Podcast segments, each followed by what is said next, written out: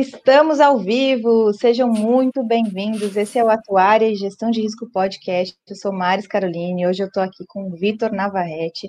Seja muito bem-vindo, querido. Obrigado por ter aceito o desafio da gente falar sobre algo que nos perguntam com muita frequência, que é a carreira docente em atuária, não é? Obrigado, Maris, pelo convite. Boa tarde, pessoal. Sim, Maris, é, a minha sugestão até da gente discutir esse tema é porque é muito comum alunos virem me perguntar, quando estou perto de formar, como é que eu faço para virar professor, tá? E já dizendo, a gente vai, óbvio, focar em atuar, que é a minha e a sua área, mas é uma live que eu acho que vai funcionar e servir para qualquer pessoa que tem interesse em ingressar na carreira de docente no ensino superior. Então, vão ter meio que dicas exatamente qual é o caminho e o que é que o professor faz, que não é só dar aula. Muito bom. O nosso propósito aqui no networking atuarial é esse conhecimento aí compartilhado para ampliar as possibilidades de conhecimento, inclusive para a gente conseguir instruir, vamos ver, através dessa live, a formação de mais professores, mais atuários indo para a linha e a gente conseguir é, melhorar as possibilidades de ensino superior, porque muitas vezes acontece, a gente vai ver, de concursos até para professor substituto com poucos candidatos ou com, enfim, é, é, o que acontece em outras áreas de atuária, a gente vê também na área de, de da docência. E aí a nossa intenção, inclusive, com essa live é promover esse impacto aí na evolução, como de todos nós, né, como seres humanos, fazendo esse compartilhamento do conhecimento e das técnicas que a gente tem de atuária para melhorar as habilidades que a gente tem de gestão, inclusive formar melhores profissionais para ocupar mais gargalos aí que existem para serem solucionados socialmente, tecnologicamente e empresarialmente. É, aí eu já peço já de antemão para fazer o quê? Deixar o, o like aqui no vídeo, tem uma mãozinha assim para a gente poder distribuir mais conteúdos atuariais. E se vocês quiserem fazer qualquer tipo de uh, comentário, qualquer tipo de pergunta, sintam-se à vontade nos nossos comentários aqui no YouTube e deixa a gente a gente já saber se é se você é atuário, então você bota lá hashtag atuário, ou se você é estudante, bota hashtag atuando ou aturando, porque durante a pandemia tem muito estudante e professor atura, aturando as condições adversas aí. Vamos lá para nossa apresentação. O Vitor, Vitor, te apresenta um pouquinho, por favor. Então, é, eu sou Vitor Navarrete, eu atualmente sou professor na Universidade Federal de Pernambuco, né, no curso de Ciências Atuariais. Por um tempo fui vice-coordenador do curso, mas atualmente eu estou só como professor. Antes fui professor substituto um tempo na UFC, então vou falar um pouquinho sobre isso que muitas vezes é o início da carreira, né, enquanto docente. E eu me formei atuária lá na UFC em 2010 e fiz meu mestrado aqui na UFPE em Estatística. Atualmente estou fazendo meu doutorado, né? Então, sempre nesse mundo acadêmico, muito por influência da minha mãe. Eu não sei se contigo é assim também, Maris, mas minha mãe vivia dizendo que quando eu era criança eu dizia que eu nem ia ser professor, porque ela era professora. E aí eu paguei pela língua. E hoje sou. E hoje sou professor, né? Eu não, eu tenho uma história parecida que às vezes eu conto que eu, que eu quando era pequena gostava muito de matemática e não sabia o que eu ia fazer, até que um dia alguém me falou de ciências atuariais e me falou para porque um atuário precisava gostar muito de matemática. Eu falei, ah, ainda bem, porque eu queria muito trabalhar com matemática, mas eu não queria ser professor. Eu não queria terminar, não, eu usava a seguinte frase, eu não queria terminar numa sala de aula dando aula. E, e aí agora, ironia do destino, já, já, fiz essa escolha, né? Foi uma escolha consciente de abrir mão de outras possibilidades e outras propostas diversas vezes, três vezes de forma substantiva na minha vida, de, de realmente avaliar as escolhas ali e considerar as coisas que a gente vai trazer um pouco aqui do que a gente gosta, como professor também, o impacto, outras coisas que têm valor né, na, no, na, no, trabalho de professor. Mas é muito bom essa função de, de coisas da vida do, ou da percepção que as pessoas têm de professor também, né?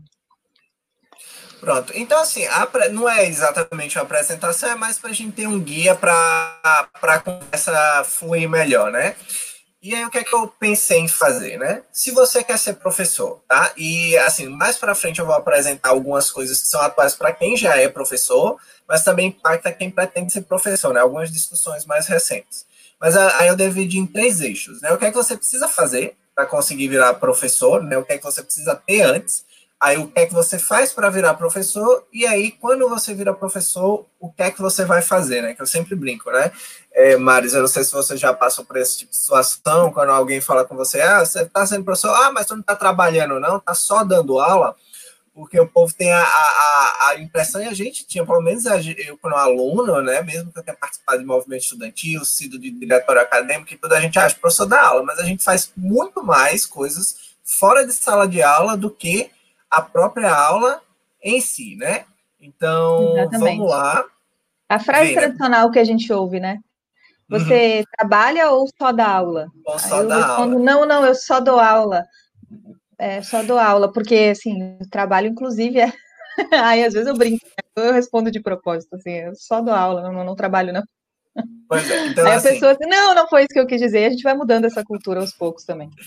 É, então, vamos lá, o que é que você precisa ter, né? Se é esse primeiro eixo, quais são os requisitos mínimos, é depois como é todo o processo de virar professor, óbvio que eu vou focar um pouco mais na questão do, do concurso, né? Porque é relativamente mais simples virar professor na iniciativa privada, mas tem muitas oportunidades e no final eu vou falar de algumas delas que o pessoal pode procurar, né? Mas o concurso é toda uma outra estrutura e também quais são, o que é que o professor faz, como é que funciona a carreira docente, que tem todas as suas sutilezas, né? E o que é que você precisa ter? Obviamente, você precisa ter uma graduação. Você não pode ser professor do ensino superior se você não tiver o ensino superior completo. E aí a gente vai para a primeira pergunta. Você tem que ser formado em ciências atuariais para dar aula em atuária? A primeira coisa que a gente sabe é que não, né? A gente muitas vezes teve uh, no, as primeiras gerações, né? Como eu, a Maris, a gente às vezes tinha muito mais professores que não eram atuários, até porque vocês têm disciplina de várias áreas, do que propriamente de professores formados em atuária. Né? Isso eu acho que é algo que está mudando na última década. Então, a gente tem os atuários que se formaram começando a dar aula, né? Mas, é, e a gente também tem os casos de professores, às vezes, que não eram de outras áreas, né? eram de outras áreas, economia, administração, vai aí começam a dar aula em atuária e começam a aprender e sabe bastante de atuária, né, Maris? A gente tem muita gente que, que acabou caindo na atuária, assim, de paraquedas na, na, durante a carreira docente, né? E aí, nessa, dado que você. Nessa, nessa linha aqui, vamos só fazer um, uma, um esclarecimento, assim, porque às vezes as, as lives elas são vistas por muita gente, até de outras é, profissões. Uhum. É importante a gente entender que as disciplinas específicas de ciências atuariais, elas têm, inclusive, a restrição legal de que elas são obrigadas é, deveriam pelo menos, né? É, uhum. Senão a gente consideraria, consideraria, consideraria até o exercício aí da profissão ou não, serem dadas por atuários. Então, eu tenho disciplinas, por exemplo, lá de introdução à atuária para contabilidade. Essa disciplina, por lei, deveria ser é, ministrada por um atuário. E, eventualmente, sem mestrado, sem alguma outra coisa, pode ser substituto, pode ser alguma outra contratação nas universidades particulares que vão passar por essa adaptação. Então, as disciplinas de conteúdo atuarial, em geral, inclusive nas universidades federais, vão ser dadas por atuário. A gente não tem essa característica de ser dada por alguém com outra graduação, né? É, a não ser um ou outro caso específico, quando alguém acontece alguma coisa, mas do contrário, a estrito senso, a gente tem ali um atuário dando disciplinas de atuário. Só que, como das 40, 60 disciplinas, a gente vai ter lá 10 que são de atuária, todas as outras vão ser dadas por profissionais formados em outras áreas, né? Então, tem outros profissionais dando área, às vezes se dedicando. Eu mesmo, lá na URGS, tenho uma professora da área da contabilidade que está super se dedicando ao curso de ciências atuariais, cuidando de todas as disciplinas específicas e, e, e, é contadora de origem, né? Mas é não, não das disciplinas específicas de atuária, cuidando como coordenadora, cuidando como uhum. organização do currículo e tudo mais. Então, a gente tem essa interdisciplinaridade, só tem que tomar esse cuidado aí em termos legais, né? A gente, como outras profissões, também nos reserva o direito de garantir ali a qualidade do ensino através de um profissional formado em ciências atuariais. O, o, meu ponto é que no início a gente não tinha nem os atuários formados para isso, né? E aí é algo que está mudando. É, agora, por exemplo, Sim. muitos concursos aí eles exigem, né? Já entrando um pouco na questão do concurso, a graduação em ciências atuariais para você fazer e entrar e ministrar ali é, disciplinas, né? Muito bom. E entra na, na questão da pós-graduação, né? Que é algo que às vezes muitos estudantes ficam na dúvida e não entendem muito bem o funcionamento, porque é uma linguagem muito complicada que a gente já começa entrando em termo latim, né? Tem a pós-graduação estrito senso e lato senso, já começa a confusão. Mas para tentar esclarecer um pouco isso, né? Uma categoria ampla que a gente chama de especialização, né? ou seja, a, a pós-graduação em sentido amplo, né, lato senso, e aí você tem diversos cursos né, de especialização que vocês veem por aí para estudar áreas específicas, tem muito com a, a, os cursos EAD, oferecem muita especialização EAD hoje em dia, e tem a questão também dos mestrados profissionais, do MBA, e são muitas vezes é, um tipo de curso para quem quer se especializar em um determinado ponto para um mercado de trabalho, né? Para quem quer seguir carreira docente, realmente o que conta e pesa mais, tanto na questão do currículo como é, para suas próprias progressões docentes, que a gente vai falar na, lá na frente, é o próprio mestrado e o doutorado. No concurso que eu fiz, é, que eu entrei aqui, eu vou falar dos meus concursos quando eu chegar lá na frente, tá, Mas Eu fiz um total de sete concursos já na minha vida para professor, então eu tenho alguma experiência a compartilhar nisso é, só exigia nível de graduação em atuária, né? E isso foi uma época em específico, mas hoje em dia eu não lembro de ver ultimamente nenhum concurso que não exigisse pelo menos o mestrado, tá? E aí, o mestrado e o doutorado, possivelmente, quando você for fazer depois, sendo professor ou ainda antes de virar professor, você vai fazer em que? Né? Porque a gente não tem o mestrado acadêmico, que é esse mestrado estrito senso, em atuária tá? E aí a, a gente começa a procurar áreas afins, né? Áreas que são próximas, que podem até abrir outras oportunidades. Eu, no meu caso, eu fui para estatística, tá?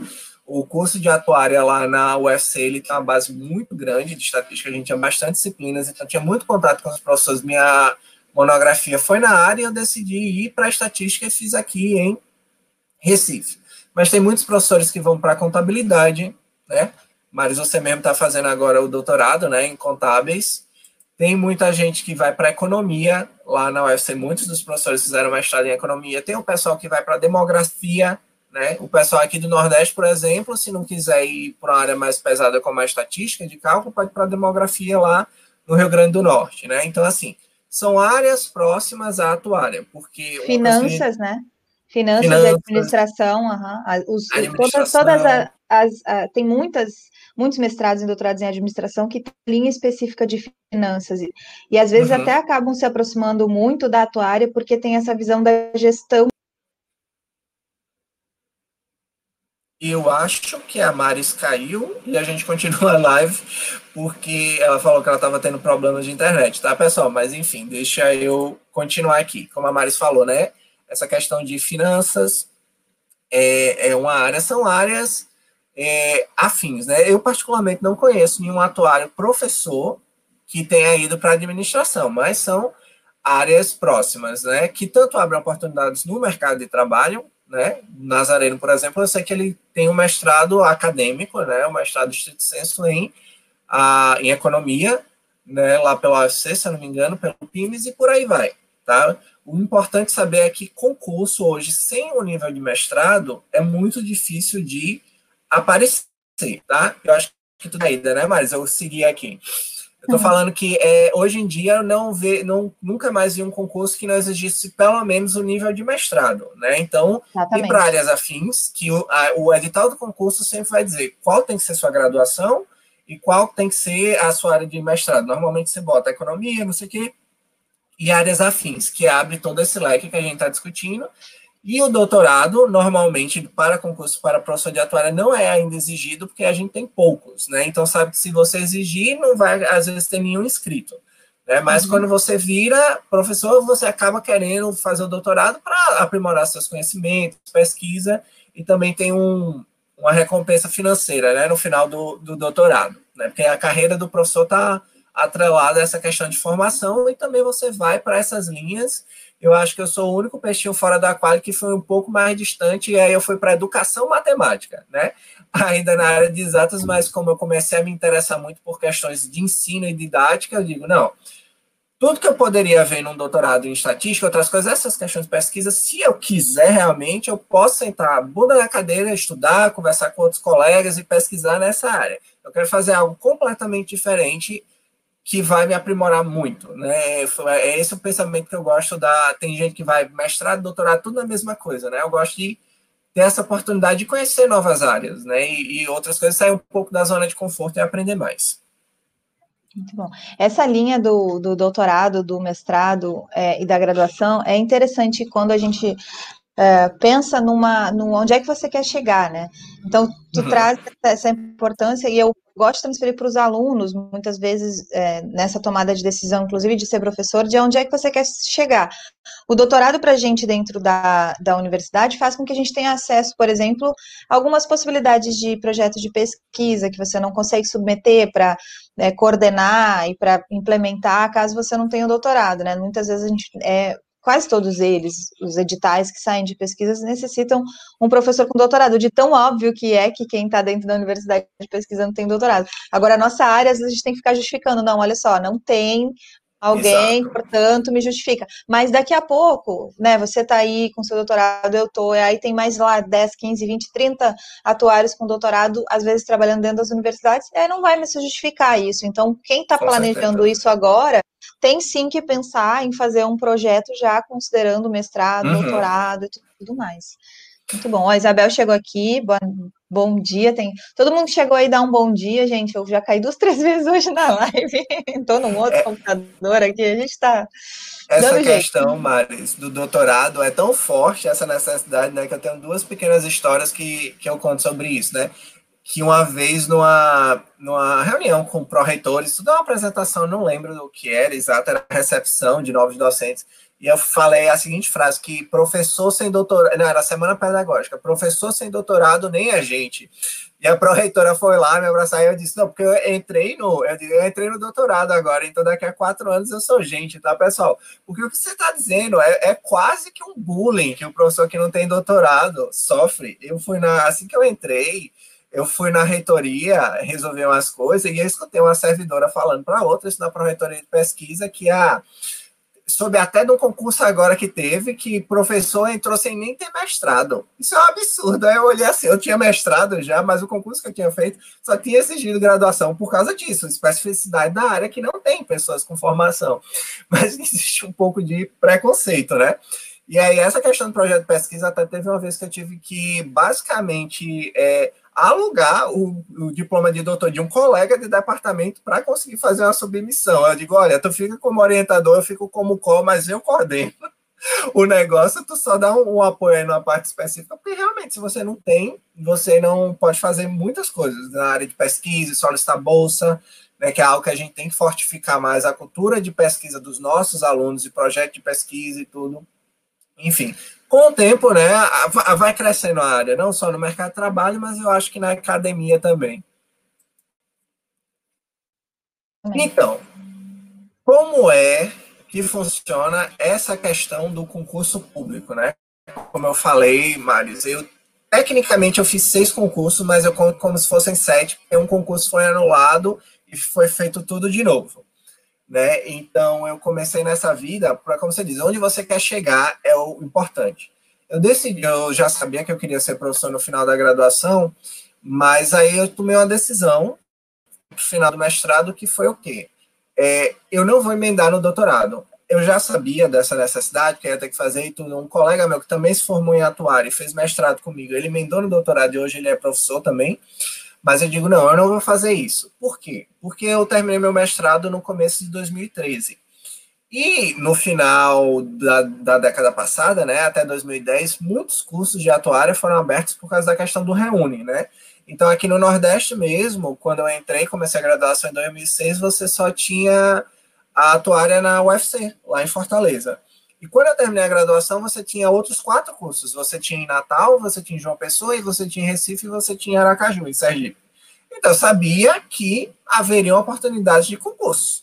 Aí digo, se eu entrar no doutorado agora, eu posso fazer o concurso durante o doutorado, mas é, tem todas as suas complicações, né? De começar como professor no meio de um doutorado. Né? Então, eu digo, eu vou dar um tempo e vou sair fazendo os concursos. O primeiro que eu fiz, eu ainda estava no final do mestrado, que foi lá para a UFPB em 2012, que eu era tão, olha, olha, Maris, eu era tão sem saber o que era um concurso para professor que eu cheguei no concurso para professor com uma calculadora. Para quem não entendeu por quê, aí deixa eu começar a explicar como é que funciona o diabo do concurso. A primeira etapa que todo concurso tem é a famosa prova escrita. É uma prova de conhecimentos, tá? E como é que funciona? Todo concurso tem uma, uma área que vai ser a área daquele concurso, que é onde aquele professor vai atuar. Por exemplo, gestão atuarial. E aí, dessa, dessa área, se tem 10 tópicos, certo? E esses 10 tópicos são os temas que você tem que estudar e se preparar para aquele concurso. E a prova escrita, que é o primeiro passo sempre, você vai chegar lá no dia, vão sortear um daqueles 10 tópicos e você normalmente tem cerca de 4 horas para escrever sobre aquele tópico. É basicamente uma dissertação. Então você tem que fazer a dissertação. E lá cheguei eu com a calculadora, achando que poderia ter que fazer alguma conta. Necessário dizer que, obviamente, eu nem passei na, na prova escrita nesse primeiro concurso que eu fiz lá para o UFPB em 2012. Né? Mas deixa eu te perguntar eu... uma coisa. Você não Pergunta. tinha perguntado para ninguém como é que era um concurso? Ve... Você foi lá com a cara e com a coragem? Não, não perguntei, fui com a cara e com a coragem. Ó, isso serve, isso serve para qualquer tipo de concurso, né? É, em qualquer em qualquer seleção também. A gente vai falar depois do concurso da, também das seleções de mestrado e doutorado, mas eu tenho que ir lá e saber como é que é. É regra do jogo embaixo do braço. É, é, Lê o é, edital.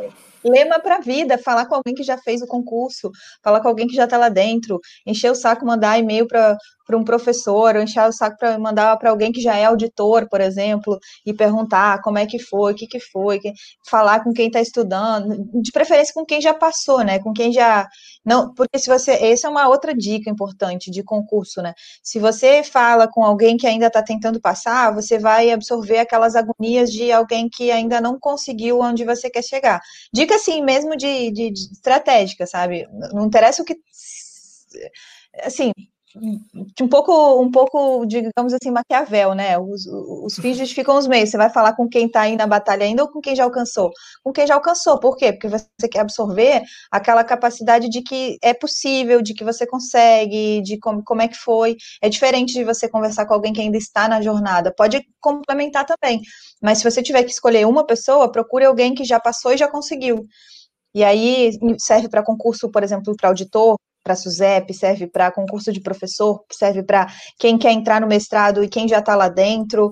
E, e, hoje em dia, com as redes sociais, você consegue saber quem já fez isso e manda uma mensagem super educada, inbox, pede que gostaria de tirar umas dúvidas, né? Se mostra realmente da, da sua integridade ali de que você não sabe. É, assim, a maior parte das pessoas para as quais você fala, olha, eu não sei sobre isso, vi que você já alcançou XYZ, será que você pode me ajudar? Eu tenho algumas dúvidas. Cara, a grande maioria das pessoas vai te dizer, se, sei lá, de 10, pelo menos alguma vai te responder que sim.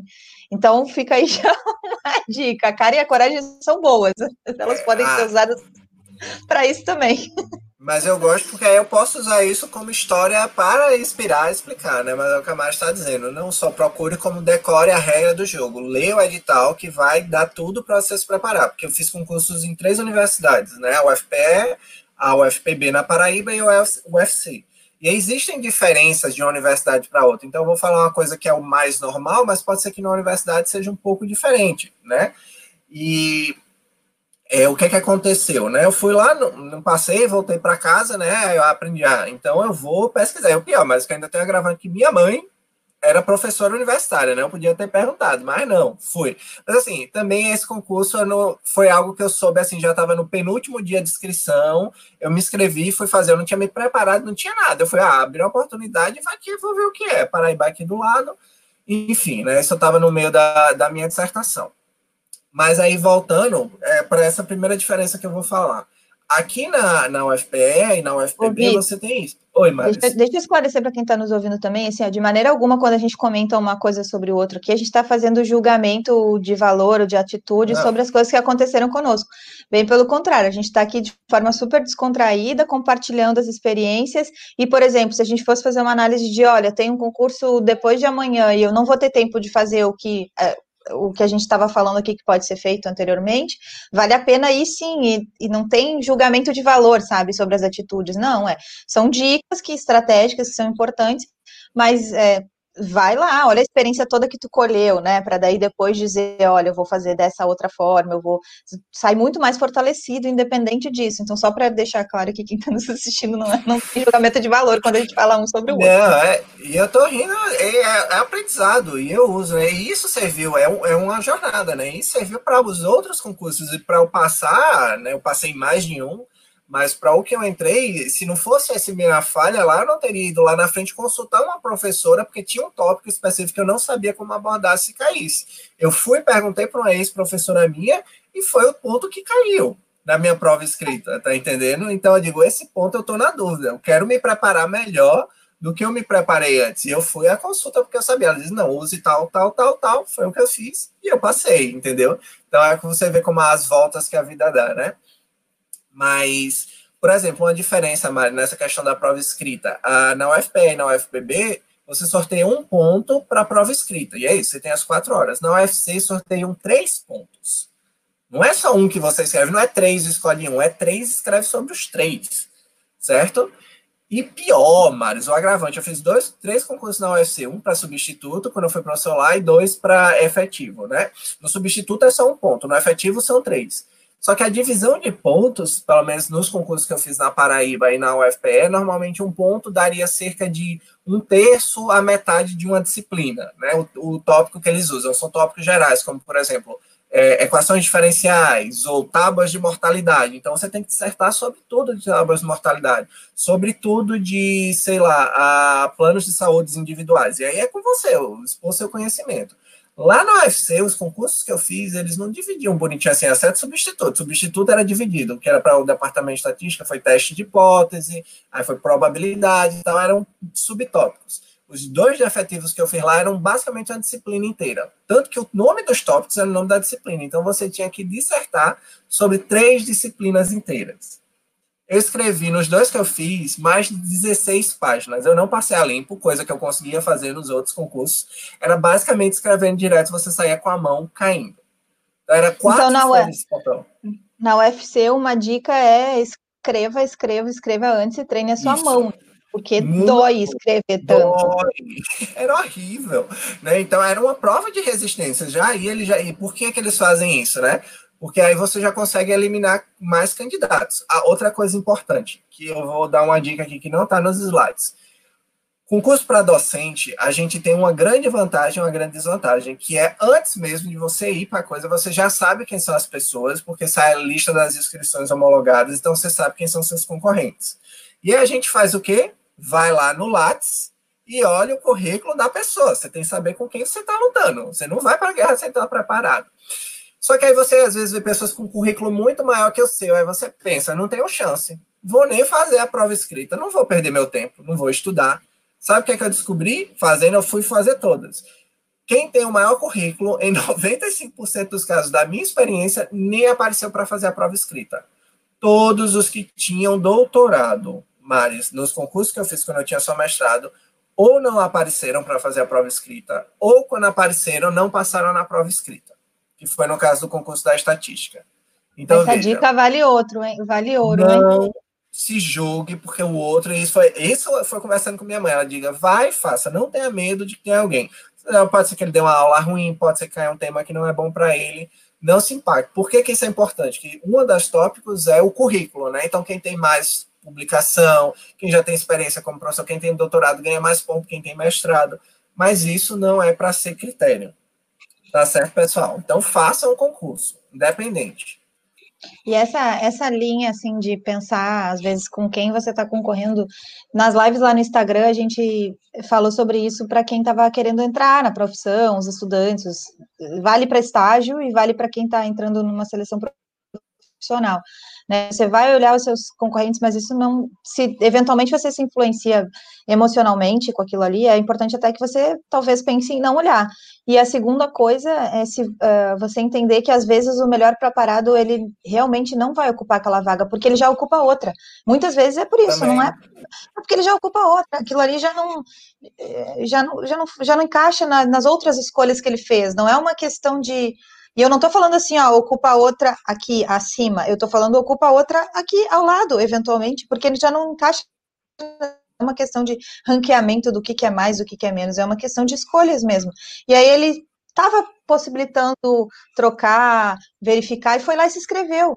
Mas aí você vai, olha, e vê que tem doutorado e já se desanima, e então, olha a dica de ouro aí, né? Em especial para quem vai para a área de, de, de, docência, aí é mais ainda. Olha, olha o histórico de dados. de dados, é dados. Não é uma amostra tão grande, mas é, é relativamente, né? Eu não conheço tanta gente que tenha feito tão, tantos concursos como eu, né? Eu acho que dá e... significativa se a gente fizer teste. Porque, como eu falei, né? Teve um concurso que eu fiz eu fui até bem. É, é, essa, essa é uma história triste, mas novamente, né? É a jornada da pessoa. Eu fiz lá na Paraíba, depois eu fiz um, abriu novamente, eu fiz, eu fui bem, passei para a prova didática, fiz a prova, gostei muito da minha prova didática.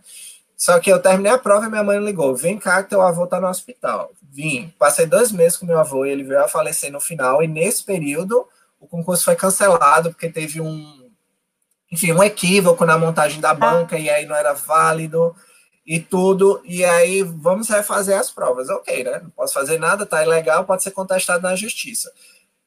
A prova foi dois dias depois do enterro do meu avô.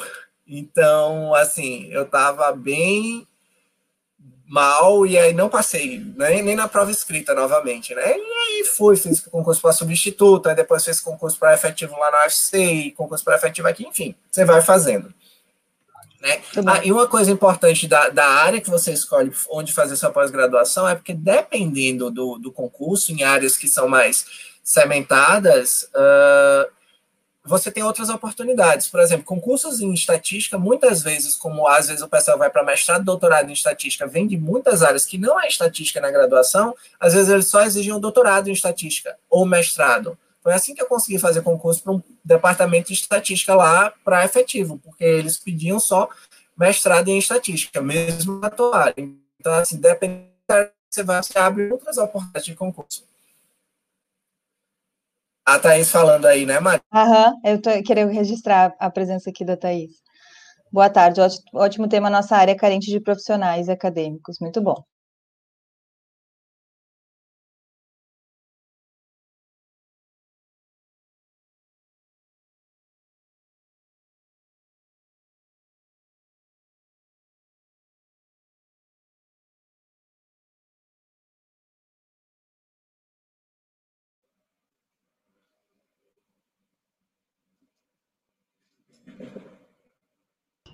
Oi, Vitor.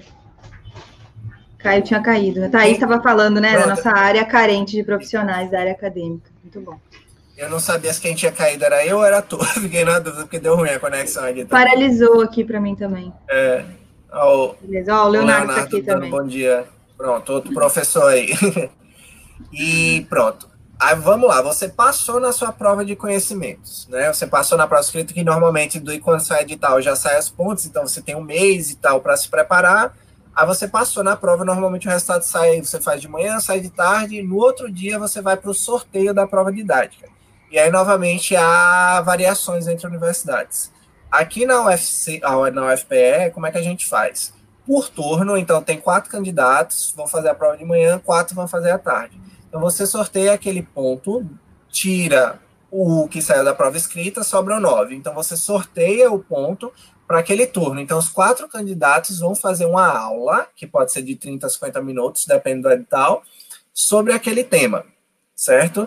É, aí como é que acontece? Porque tem que ter o mesmo tempo de preparação para todo mundo. Então aqui o que a gente faz é os quatro candidatos daquele turno tem que chegar de 8 horas da manhã e eles ficam numa salinha re reservada e cada um vai e faz sua apresentação é, em ordem né, do, do, da inscrição. Só que lá na UFC não. Cada candidato tem seu próprio tema. Então o sorteio ocorre a cada hora do dia anterior e cada um vai sortear. Então podem ser temas diferentes. E nisso é, você sempre tem esse intervalo de 24 horas para preparar a sua aula. Né? Aí você vai lá e dá a sua aula, a sua prova didática, e é que vai novamente uma dica, tá, Maris? Para quem estiver pensando em fazer concurso. Que aí novamente vem lá da experiência do meu primeiro concurso para efetivo na UFC.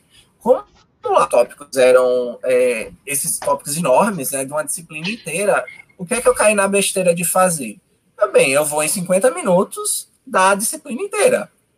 E caiu um tópico para mim de probabilidade, e eu dei uma disciplina de probabilidade inteira em 50 minutos. Obviamente que nisso eu pequei em aspectos de didática, não olhei para a banca, não comecei. Eu tive aquele momento como se fosse uma aula. Eu basicamente estava despejando meu conhecimento no quadro. Eu consegui mostrar que eu sabia tudo aquilo ali, mas do ponto de vista de uma aula boa, aquilo ali teve falhas. Tanto que nesse concurso, eu, apesar de ter sido aprovado, eu fiquei em segundo lugar. Né? Eu acho que então... essa é uma então dica importante, né? Naquele momento da prova didática, a avaliação, em geral, da, vai depender um pouco da banca e tudo mais. Tem uma discricionalidade aí do objetivo da, do concurso ainda, porque a gente realmente tem um número menor de, de pessoas participando, de habilitadas para fazerem, esses, seguirem as regras para realizarem. Mas uma dica é, é, nesse dia, da, na hora da prova didática, o objetivo, em geral, é saber se você sabe da aula, não necessariamente se você sabe aquele conteúdo, Exato. porque saber aquele conteúdo é algo que você consegue é, preencher mais fácil essa, essa falta né, de, da, daquele conteúdo do que necessariamente da habilidade de dar aula. E aí, tu com doutorado de educação sabe que a habilidade de, dar aula é uma coisa que também se desenvolve, também se e tal, mas na nossa área, em geral, as pessoas não vão ter tido metodologia de ensino superior, não vão ter estudado metodologia, e então a, a habilidade de dar aula ser um pouco mais natural, um pouco mais já na, ela é mais importante do que propriamente dito conteúdo, porque o conteúdo professor corre atrás depois, né? Então, saber que na prova de dar, assim, no sentido de transferir segurança para quem está fazendo o concurso. Ah, de repente eu sorteei um tópico lá de ALM, eu não sei fazer uh, casamento tentativo e passivo e nem dar aula disso, mas se eu tiver que dar aula disso, eu vou ter tempo para me preparar lá na graduação naquele dia. Mas no concurso em 24 horas eu não tenho tempo suficiente. Aí o que, que é mais importante?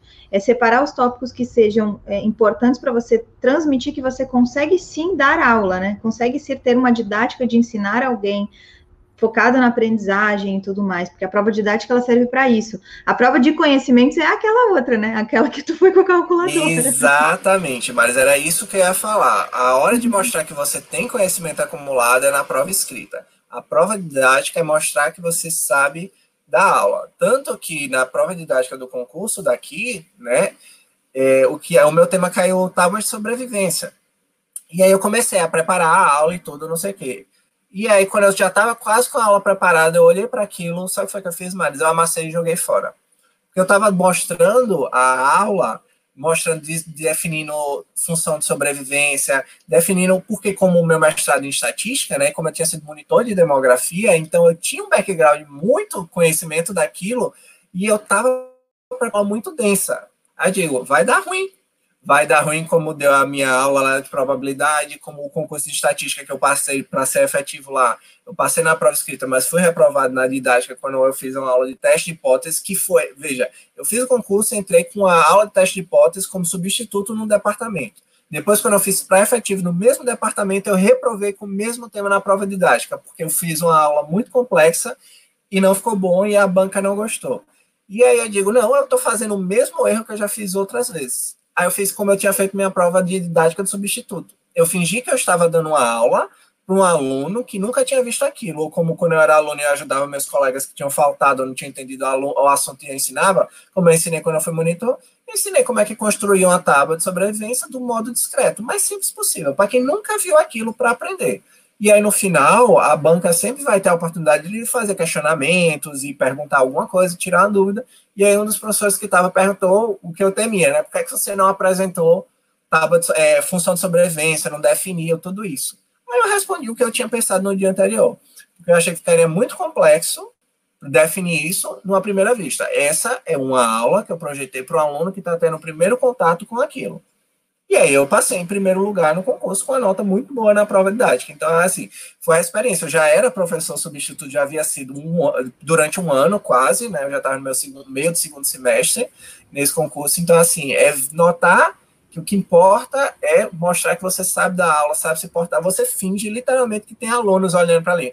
Né, gente? Como a gente viu na aula passada, quando você precisa puxar alguma coisa, a aula do meio da disciplina, finge que isso já é uma aula passa atividade para a próxima aula, enfim, trata como se realmente fosse uma turma. Né? Essa é a dica que eu tenho para dar para a prova didática. Não foque em mostrar que vocês sabem conteúdo, e sim que vocês sabem transmitir aquilo para alguém. Até porque imagina, se eu tivesse o desafio de ensinar tábuas de mortalidade em uma aula, ferrou, isso não é didático, né? Eu, eu, eu vou ter quatro, cinco.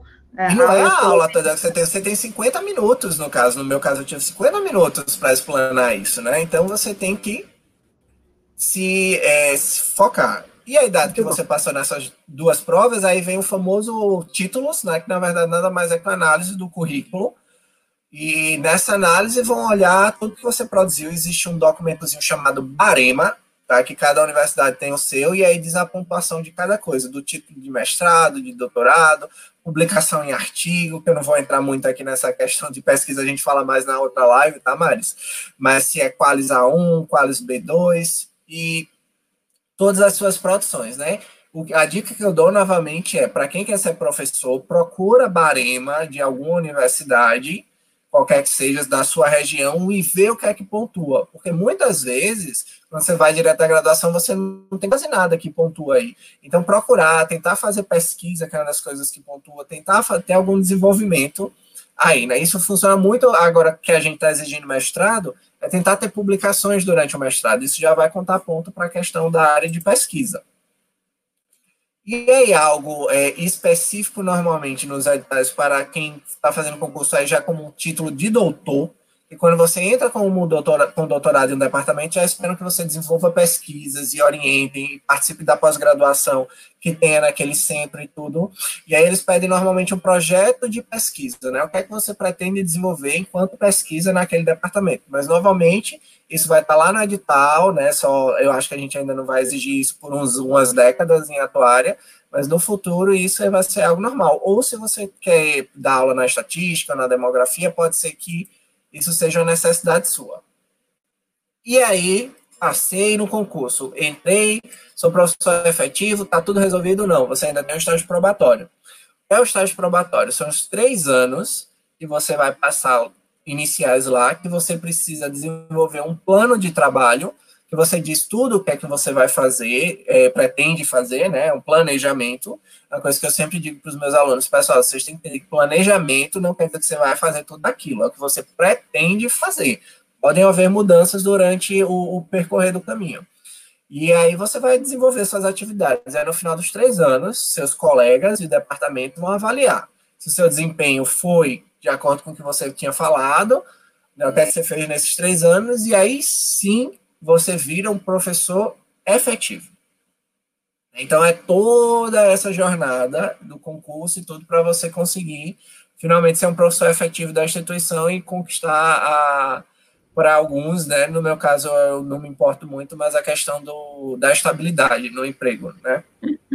Exatamente, estabilidade do setor público, né? Isso também é o estágio probatório é o mesmo que existem em outros concursos da carreira de servidor. Uhum, exato. Quem, quem traz as outras, a diferença, acho que do do estágio probatório dos professores é que realmente é, sabe que a gente tem requisitos.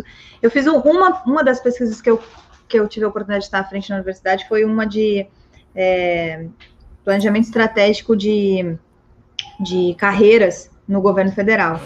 E, e, aí fica evidente o quanto a carreira de docente no ensino superior ela tem umas peculiaridades assim Inclusive que você não basta você sobreviver para progredir, né? A gente tem é, progressões objetivas. E no estágio probatório também tem algumas diferenças ali de requisitos, de exigências que são cumpridos, que não é simplesmente só fazer o seu trabalho qualquer um que está ali já descrito. Não, o professor ele tem alguns requisitos extras.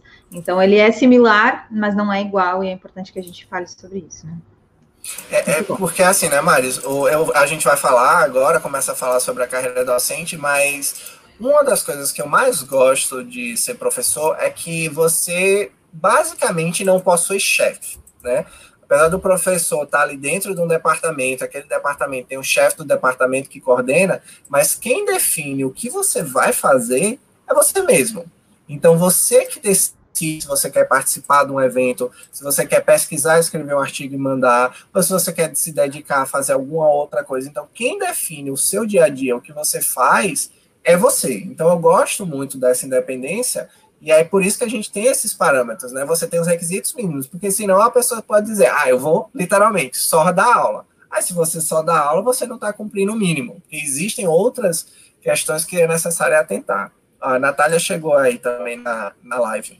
Deixa eu botar ela aqui, ó. Boa tarde, exatamente. Isso só é difícil e desafiador, nessa coisa de, de que a autonomia universitária, enquanto exercício da profissão de docência, quando você é chefe, né? Porque assumir, é, eu tive essa experiência já. Essa quando tem que cobrar, assumir, né? Assumir a chefia de departamento no caso da gente de atuária, que muitas vezes a gente está dentro do departamento com outras profissões e a gente já não é maioria em si só, para quando você precisa uma demanda para atender a graduação, os alunos, enfim, você está lá decidindo com vários profissionais que são contadores, que também estão engajados do, em desenvolver bem a graduação de contabilidade, e aí existe uma disputa ali, às vezes, por mais uma vaga, por preencher mais um horário, enfim, aquelas coisas que está todo mundo tentando fazer um bom trabalho, mas você, de fato, na atuária, uma diferença aí é que você não é maioria né? Você, com certeza, você estará entre as minorias. E aí, às vezes, quando você vai assumir uma chefia, então fica mais difícil ainda, porque você. E uma das coisas que eu falo é que assumir chefia nos cargos públicos, e em especial no, dentro das universidades, é muito mais desafiador do que na área privada. e a experiência que você tem em gestão de pessoas na área pode ser assim, pode ser um grande diferencial no seu currículo se você souber, tiver feito um bom trabalho, souber comunicar sobre isso, souber falar sobre isso, se desafiar dessa maneira, inclusive porque você quer é, aprender mais, evoluir mais e utilizar essa experiência para outros momentos depois dentro da estratégia é, de desenvolvimento profissional, né? Mas eu digo que a chefia de departamento em universidade é assim o ápice da especialização em RH. Olha, Marius, você não está errada de forma nenhuma, por isso eu quero distância de cargo de chefia, tá? Porque é, é complicado, tá? É, é essa questão do público, né? É, é, engraçado, porque é difícil ter especialista em qualquer coisa pública. Aqui no meu curso também a gente é junto com o pessoal de contábeis, né? Dentro do departamento de contabilidade e atuária. E desde que eu cheguei, a vaga que eles tiveram mais trabalho para preencher era uma vaga de contabilidade no setor público. Eu não sei como é no departamento de administração, mas eu imagino que talvez falte gente especializada em administração pública. Né? A gente tem uma, uma carência, porque tem todas as suas peculiaridades, ainda mais quando a gente está lidando com professores, né? E, e, cada um tem é um mundo, né? Diferente. Você tem cada um, você tem que saber tratar de uma forma diferente. Por isso que eu sempre digo quando eu estava lá na live com a Natália, eu estou discutindo didática, eu não estou dizendo que ninguém está dando aula ruim aqui, não. Aula ruim, aula ruim, aula boa, aula boa, independente da metodologia, mas eu digo que é preciso discutir, né? E às vezes o professor dá aquela cartada, né, que muitos médicos dão também, ah, tenho 30 anos, eu tenho 70 anos de carreira, o cara tem 50 anos de idade, mas tem 70 anos de carreira. E aí é difícil você ter o, o manuseio, né? E você precisa. E aí vem o, é, o departamento é complicado, Mário, mas eu, como, como fui vice-coordenador por quase quatro anos, eu posso dizer que estar tá na coordenação é complicado, porque você tem que atender a demanda dos alunos e aí os alunos chegam, olha, professor X não está dando aula. E aí você é. tem que falar com o professor X por que, que você não está dando aula. E, e, e aí piora, porque às vezes os, os, alunos, o professor faz aquele arrumadinho com os alunos, né? Dá uma aula uma vez na semana, faz coisas assim. E a gente, como além de ser coordenador, é professor, tem nossas pesquisas, tem família e tudo, a gente não tem como microgerenciar todas as disciplinas e saber se está tudo bom. A gente sempre conta com os alunos que vêm fazer a comunicação. Aí chega os alunos faltando três semanas para terminar o semestre para dizer que não teve disciplina. Aí a gente, bem, o que, é que a gente faz agora? Né? O estrago já está feito. A gente sempre tenta ter essa conversa com os alunos que, olha, qualquer problemática de desenvolvimento com o professor, isso tem que ser comunicado o quanto antes para a gente gerenciar, ver se é necessário conversar com o professor, fazer um acordo, enfim. É toda aquela, aquela briga, né? É Muito é difícil. Bom. A coordenação, eu tive essa experiência também durante quase oito, não, uh, quase oito anos, exatamente. Uma de vice e outra de, de coordenadora, depois, só que eu não era vice, eu acabava coordenando também. Porque o professor que estava ali na coordenação não tinha o número de horas dentro da universidade, estava quebrando um galho, né, também. A gente tem que uhum. quebrar muito galho dentro da universidade. E aí eu tive uma dessas experiências onde um professor tinha uma turma de 60 alunos e tinha aprovado quatro É, e aí, uh, e era uma disciplina quase de final de curso, e não tinha dado aula e tal, e, e aí, como coordenação, não tem como não interferir de forma um pouco mais evidente, inclusive chamando para a reitoria de graduação e tudo mais, mesmo que fosse um professor que estivesse participando do Consune, do, do Conselho Universitário. Do Conselho Universitário. eu, é, ele, é, e aí foi, foi, foi, foi uma experiência muito interessante, que quando eu pedi o meu afastamento da universidade para fazer o doutorado, a, caiu na comissão de avaliação dele. e aí o meu afastamento... Ele foi o relator. É, demorou quatro meses para sair, porque ele, ele mandou voltar quantas vezes ele podia, entendeu? Por, quantas vezes ele podia, mesmo questionando coisas que já estavam ali, enfim. É, essas coisas é importante a gente falar, independente, porque a gente às vezes entra ingênuo em alguns lugares, Sim. em algumas carreiras, e na carreira docente, digamos que eu, a gente tem essa característica de vai, de querer mudar o mundo, de trabalhar através da educação, então, então a tendência de ser um pouco mais ingênuo é maior, né? Então, é, quando eu relato esse tipo de coisa, e tudo bem, eu estava disposta a sofrer, digamos assim, aquela retaliação por ter feito o que era correto, porque o que eu estava solicitando eu sabia que eu estava correto, enfim, daí tu, tu vai indo acima, chama para o reitor de graduação, ou enfim, de, de, de gestão de pessoas para se posicionar no processo, enfim. E aí, mas assim, você tem que estar disposto a esse tipo de coisa. Muitas vezes você tem que decidir quais são as demandas que você vai. É, que você, na, na, chefia, na coordenação, quais são as demandas que você vai levar adiante.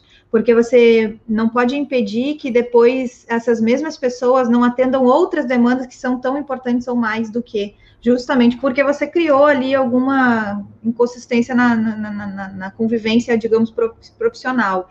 Então, veja, é muito estratégico essa questão dentro do, da docência, é, a parte de cargos de gestão. Mas vamos ali para os listas das universidades, depois a gente fala mais. É, é, é só, é para completar isso, para não perder o fio da meada, Maris, mas é, eu, eu vou retirar o que eu digo. Não é que você não tem chefe, é que todo mundo é seu próprio chefe né? E aí é como você está lidando com outros chefes que estão com a razão, né? Mas eu gosto muito da frase de um colega meu, que era o coordenador quando eu cheguei aqui, que ele sempre diz: o que você tem que fazer é fazer o seu. Faça o seu correto, de acordo com a norma, siga a norma e faça tudo correto. Que se alguém fizer alguma coisa e você tiver que interceder, e ele foi também, mesma situação, sua professor no curso de atuária, foi chefe de departamento, né? E você faz correto. Que a pessoa pode, no caso, tentar lhe dar o troco, vamos dizer, no futuro, né? Que esse é um dos problemas, que hoje eu sou coordenador, mas amanhã aquele professor que eu reclamei, por causa dos alunos, pode ser ele o coordenador, e ele poderia vir a me perseguir. Mas se você fizer tudo corretamente, ninguém vai poder lhe, lhe penalizar por isso, né? É, a gente não pode só porque está todo mundo fazendo errado, fazer o errado, né? É, tem um comentário do Léo que eu acho que a gente pode. É, eu ia abordar mais na frente, Léo. Deixa aí que a gente voltar é sobre essa questão do currículo. Eu ia propor que a gente deixasse mais para o final ali, porque a gente pode. Essa é uma discussão ampla também, né? Natália Isso, tá não, eu um pouquinho. Tem um desejo de ingressar na carreira acadêmica. Gosto muito de conhecer os desafios da profissão. Então, Léo, então a gente vai deixar para depois. Eu queria registrar aqui a, a chegada também do Antônio querido, porque a gente fez uma live incrível lá no Instagram sobre economia e atuária e como se complementa a formação de um atuário, inclusive para quem quer ir para o mestrado de economia, para poder.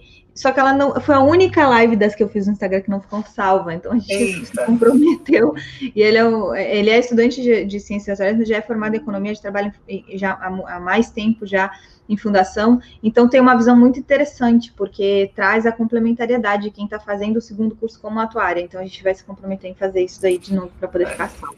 Veja, a Natália, eu tenho um enorme desejo que ela fosse professora aqui na UFPS, só que aí a gente tem um péssimo problema, né? Uma cultura que é um problema para muitos cursos, e a atuária e contábeis estão junto nisso, que é a questão do que a universidade, devido aos critérios de avaliação e todo, prioriza professores de dedicação exclusiva.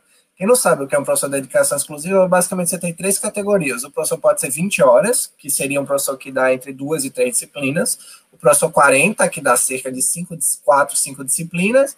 E o professor de dedicação exclusiva. Qual é o problema do professor de dedicação exclusiva? Que apesar dele receber mais, ele não pode fazer nada fora da universidade, sem anuência da universidade. Então, a gente, tudo que a gente faz é restrito. Então, para contratar a Natália, por exemplo, que ela poderia, o nosso curso aqui é aula à noite, né? É, nos últimos dois anos, que é o ciclo profissional. para eu contratar como 20 horas, óbvio, teria que fazer um concurso, ela teria que ser aprovada, mas é, a gente não pode.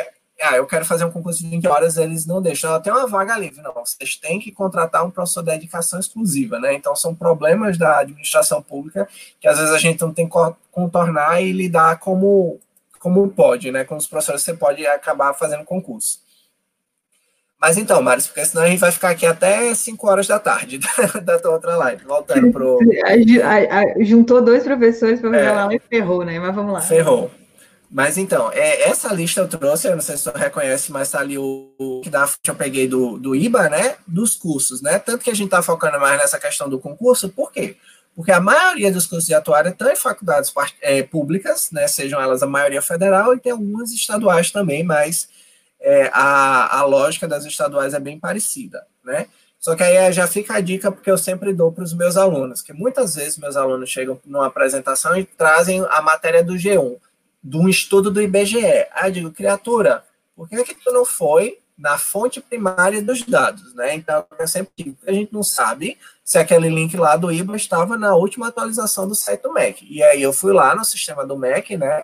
No, no INEP e olhei todos os cursos lá, né? Eu vou depois te dar essa apresentação, mas na verdade já te dei, né? Se eu não sei se tu disponibiliza para o pessoal em algum canal mas aí já tem a lista para as pessoas procurarem, ficar de olho no site daquela universidade, quando é que vai ter é, concurso, né, o número de vagas de aluno, e por aí vai. Então, são todos esses os cursos de atuário, né?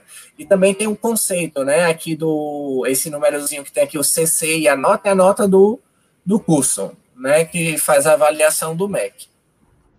Eu e vou... aí disponibilizar, aproveitar o ensejo aqui, para colocar já hum. o link do Telegram, que é onde a gente manda as apresentações. Essa tabela aí, olha, vale ouro também.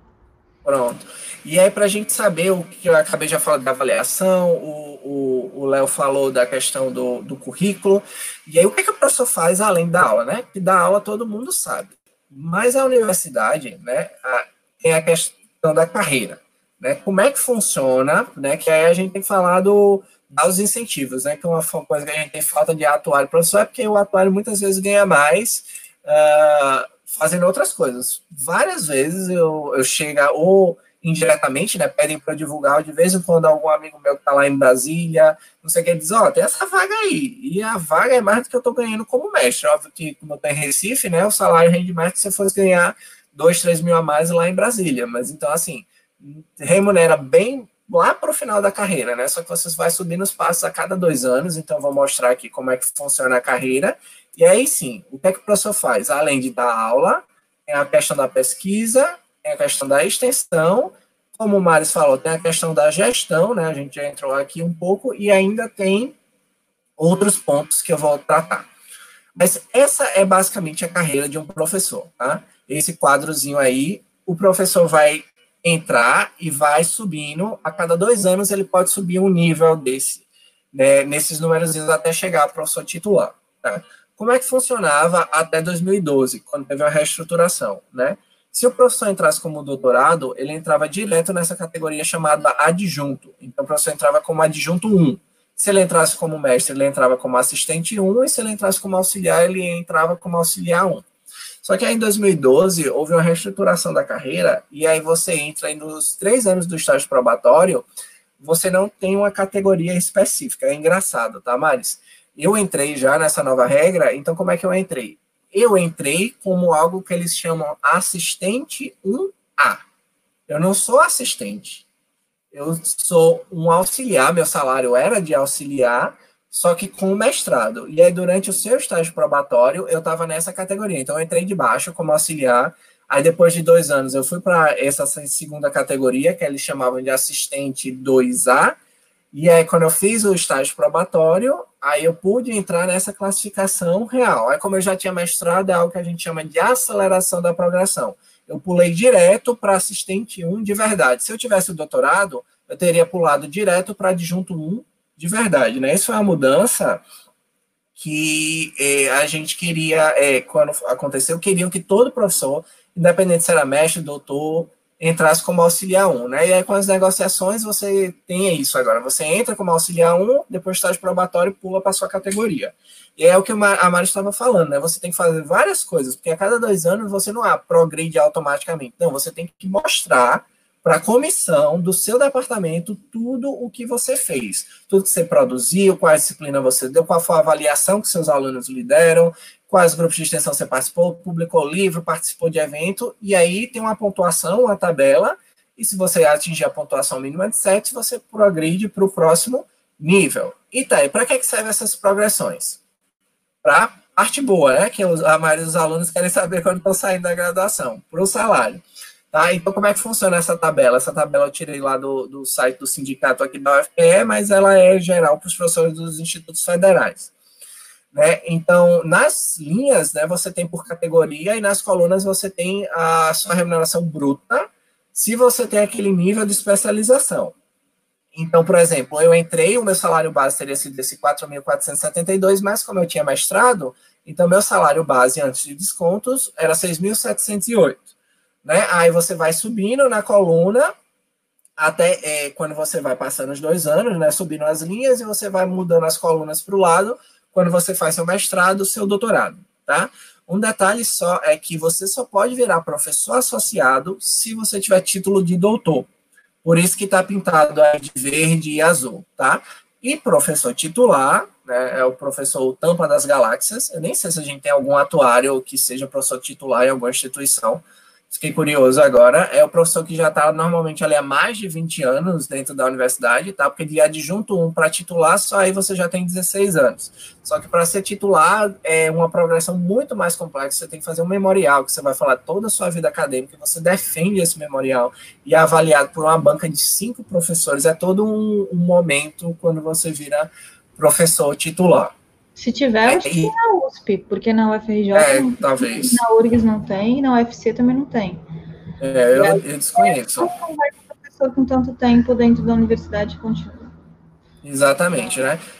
E, enfim, e obviamente, se você uma coisa importante é isso é dentro daquela instituição. Se você, sei lá, pediu exoneração, quer passar 10 anos trabalhando no mercado e aí depois voltar a ser professor, você volta para a estaca zero da progressão. Você só mantém se você mudar de universidade para outra. Algo que eu acho meio estúpido, mas enfim, né? A gente tem uma, uma aversão ao mercado aqui no meio, no meio acadêmico, então acaba tendo esse distanciamento, né? Que eu digo, é mais DE, DE, DE. Lá no departamento a gente tem muitos professores de contábeis que são 20 horas. A gente tem professor que é auditor de receita, a gente tem professor que trabalha no INSS, e aí trazem todas aquelas experiências do mercado de trabalho para os alunos de contábeis. Só que esses professores vão já se aposentar e hoje em dia a gente só contrata DE. Então você vai ficar com esse buraco. Como é que a gente traz a experiência do mercado para alunos que vão trabalhar no mercado, empresas, se o professor tem que estar dentro da universidade direto, né? Eu acho que a gente precisa ter uma miscigenação maior entre 10 e 20 horas ou 40 horas dentro da universidade. Acho que um dos caminhos que a gente tem nesse sentido aí é para a gente se aliar a outras profissões dentro das universidades que já conseguiram isso, que uhum. são as, as profissões de médico, né, a parte de medicina, e a parte do direito. Sim. São profissões que trazem o requisito da exigência de eu conseguir fazer uma boa formação, dado que eu tenho uma atuação profissional. Então, Lá na URG se, se, tem essa estratégia de toda vez que eu preciso fazer um concurso ou alguma coisa da contabilidade e, portanto, da atuária também, porque a atuária a gente se alinha, né, se soma forças, digamos assim, é buscar toda a justificativa prática, é, com, com, que nem quando a gente tem numa, numa legislação, a gente tem lá a exposição de motivos, né, a gente utiliza os mesmos exposições de motivos da área da, da, da administração da, do direito, desculpa, que está ali do lado da gente, né, é, e, e, aí, muitas vezes, consegue, sim, convencer, digamos assim, tecnicamente, com base nessa exposição de motivos, é, a, a, possibilidade de ter um tratamento diferente da grande maioria, porque isso faz sentido lá na, na química, na física, onde eu tenho pesquisa super. Agora, nas áreas que são mais de negócios é, e de mercado, realmente a gente vai ter que buscar essa, esse apoio aí. É porque nessas áreas de ciências duras, né, minha esposa é da química e tal, as próprias empresas vêm para a universidade, então elas fazem um laboratório lá dentro, então você não tem essa necessidade de estar tá trazendo a pessoa de fora para dar aula, né? Mas eu digo mais que a gente precisa é, evoluir essa mentalidade, porque por mais que a gente consiga dentro da instituição às vezes brigar, a gente tem as cotas, né?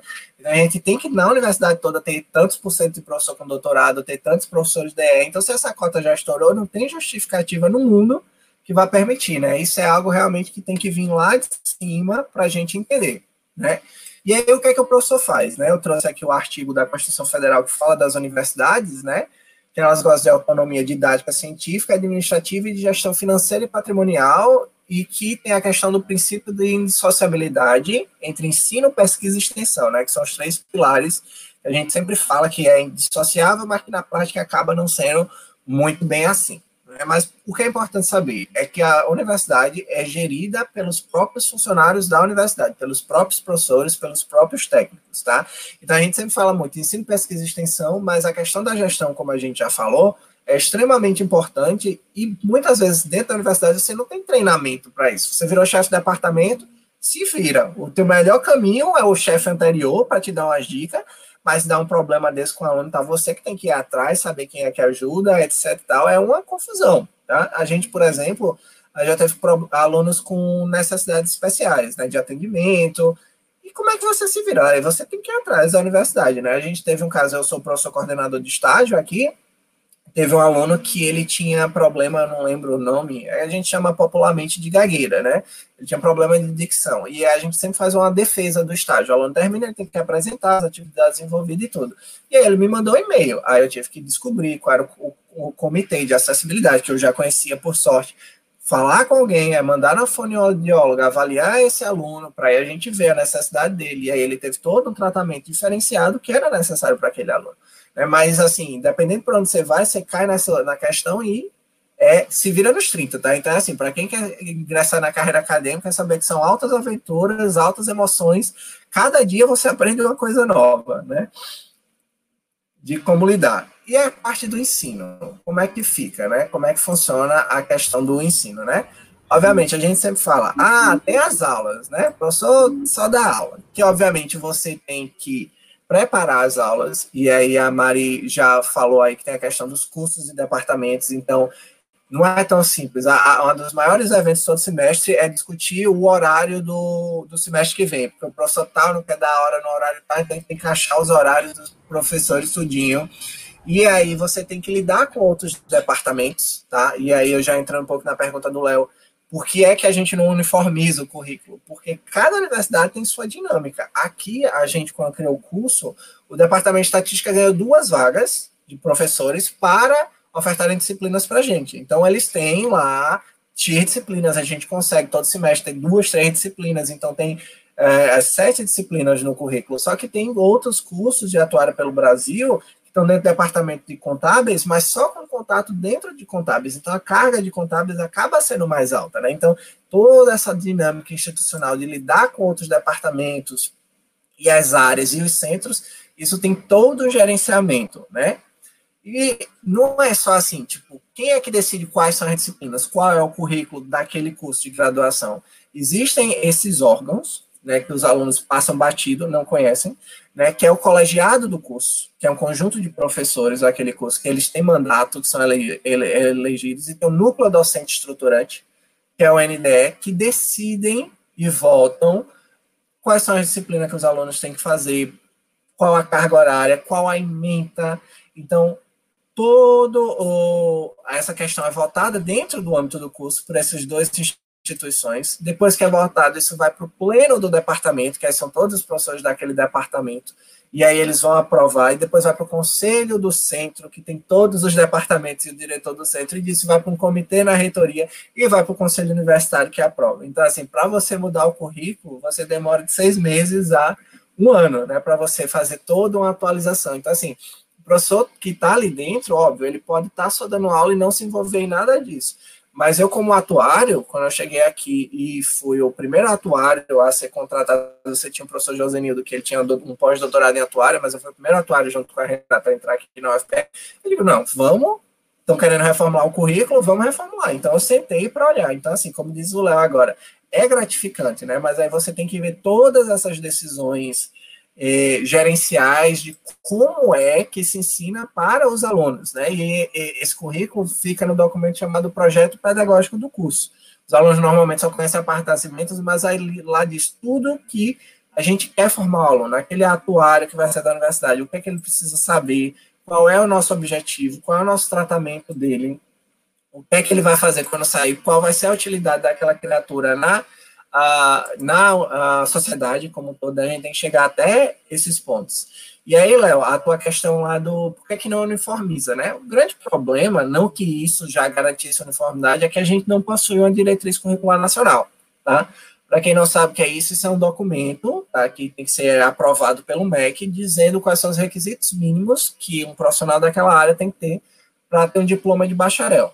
Como nós somos uma área pequenininha, somos muito poucos, nós não temos uma diretriz, por mais que o IBA tenha um projeto de diretriz e tenha tentado aprovar, esse projeto não foi aprovado, tanto que a gente não tem isso e não tem o ENAD, né? Os alunos não fazem a avaliação geral. A gente tem a avaliação em loco, que é a cada três anos, que na verdade são cinco.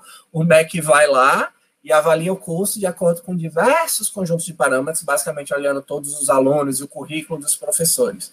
Então, vejam, só essa questão estrutural já é bastante grande.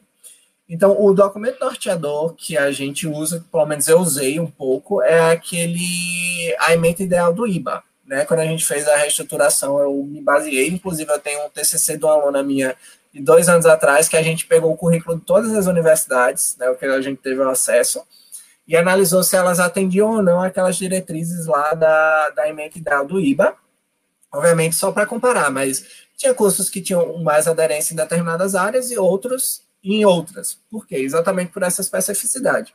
Aqui, na UFRGS e na UFPB, a atuária está dentro de contábeis. Lá na UFC está com administração. Na UFMG e na UFRN, se eu não me engano, estão junto com demografia. Na USP, elas estão junto, eu não sei qual é o departamento, mas é junto com o pessoal de, de, de economia, atuária, contábeis, como a gente aqui também. Eu sei que no Rio de Janeiro tem alguém que é junto com o pessoal da estatística, não sei se é na federal ou na estadual.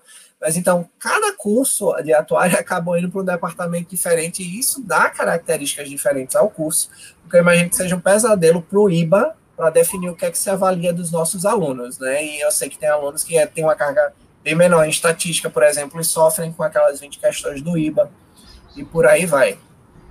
É, essa linha de a gente ter uma diretriz curricular nacional, de ser uma busca né, do IBA, através da comissão de graduação, e a gente hoje ter uma certa uniformidade da, dos professores, assim, estarem de acordo, né, que a gente precisa disso, que aquele documento foi construído, eventualmente ele pode até ser revisado, e da gente, em alguma medida, já implementar alguma coisa, quem fizer alteração curricular já implementar, é, fortalece esse movimento, né? Porque a gente realmente está muito longe, da, pelo menos nas regras atuais, de ter ENAD, por exemplo.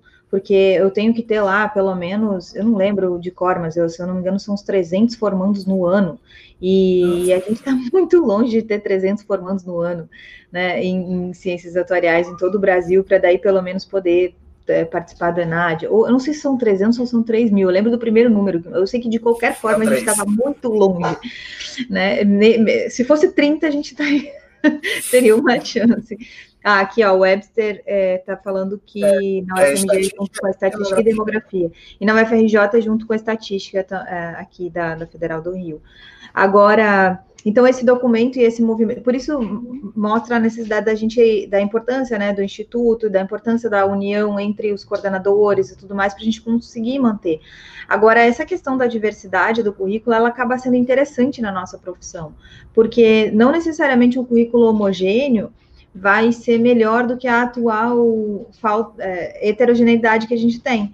Porque a diversidade, ela soma muito. Eu tenho profissionais capacitados em diferentes áreas, inclusive alguns para seguir mais na estatística, outros para seguir mais na gestão, outros seguirem mais na área de de, de contabilidade, administração, economia, enfim, outros para seguirem mais com estudos aprofundados, inclusive populacionais e, e, e, na área governamental.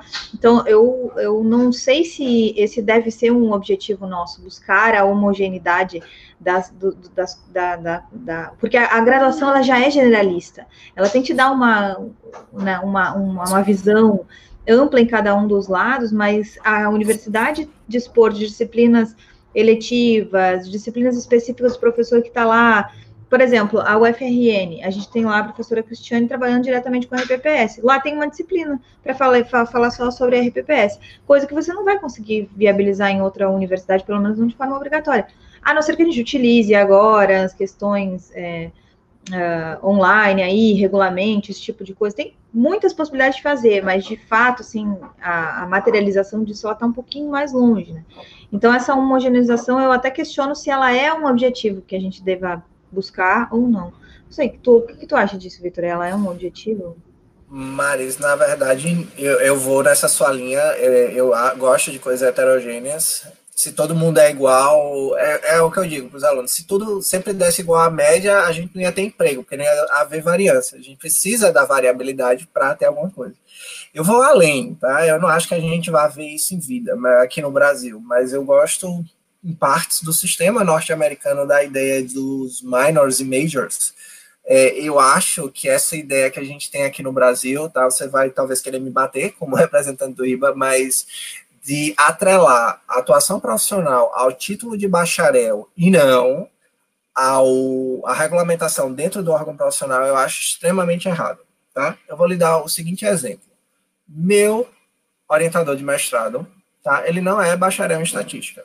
Tá? Ele tem duas graduações em engenharia e matemática, fez o doutorado dele em, em estatística na Royal College de London, tem diversos artigos publicados, é um dos maiores, se não o maior pesquisador de estatística aqui do Brasil. Já orientou mestrado e doutorado de várias pessoas importantes da área e estatísticos, bacharéis, e por aí vai, tá? O professor Gauss Cordeiro, mas ele não tem um título de bacharel. O cara é considerado pela Associação Brasileira de Estatística patrimônio, porque ele participou da criação de diversos eventos de estatística aqui. Ele criou o evento, não participou, assim, ele idealizou o evento.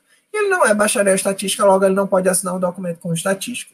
Então, como é que alguém tão importante para a história formou tantos estatísticos, por não ter o título de bacharel, ele não pode ser reconhecido como um profissional da área?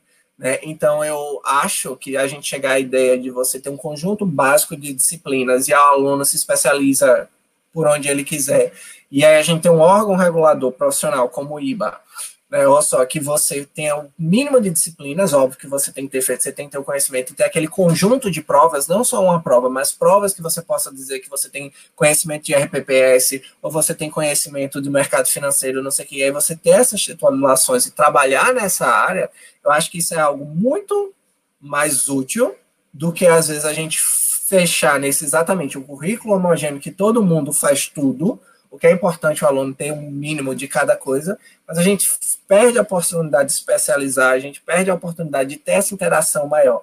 A gente quer todo mundo fazer isso, não tem nem disciplina eletiva, aí fica complicado, né? Alguém que queira trabalhar mais com modelagem de dados. Eu sou atuário, mas eu quero trabalhar na parte de modelagem, estudar Big Data, mineração. Eu vou trabalhar nisso eu preciso realmente fazer. É ótimo que a Universidade X consiga ter uma disciplina só de RPPS, mas eu preciso passar toda aquela discussão de legislação e não sei o que. Óbvio que eu preciso saber o mínimo sobre aquilo para ser atuário.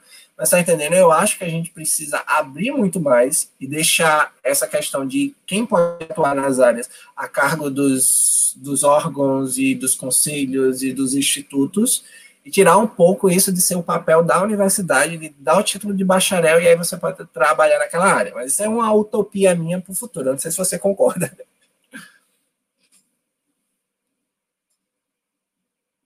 Maris, eu não estou te escutando. Tu tá me escutando?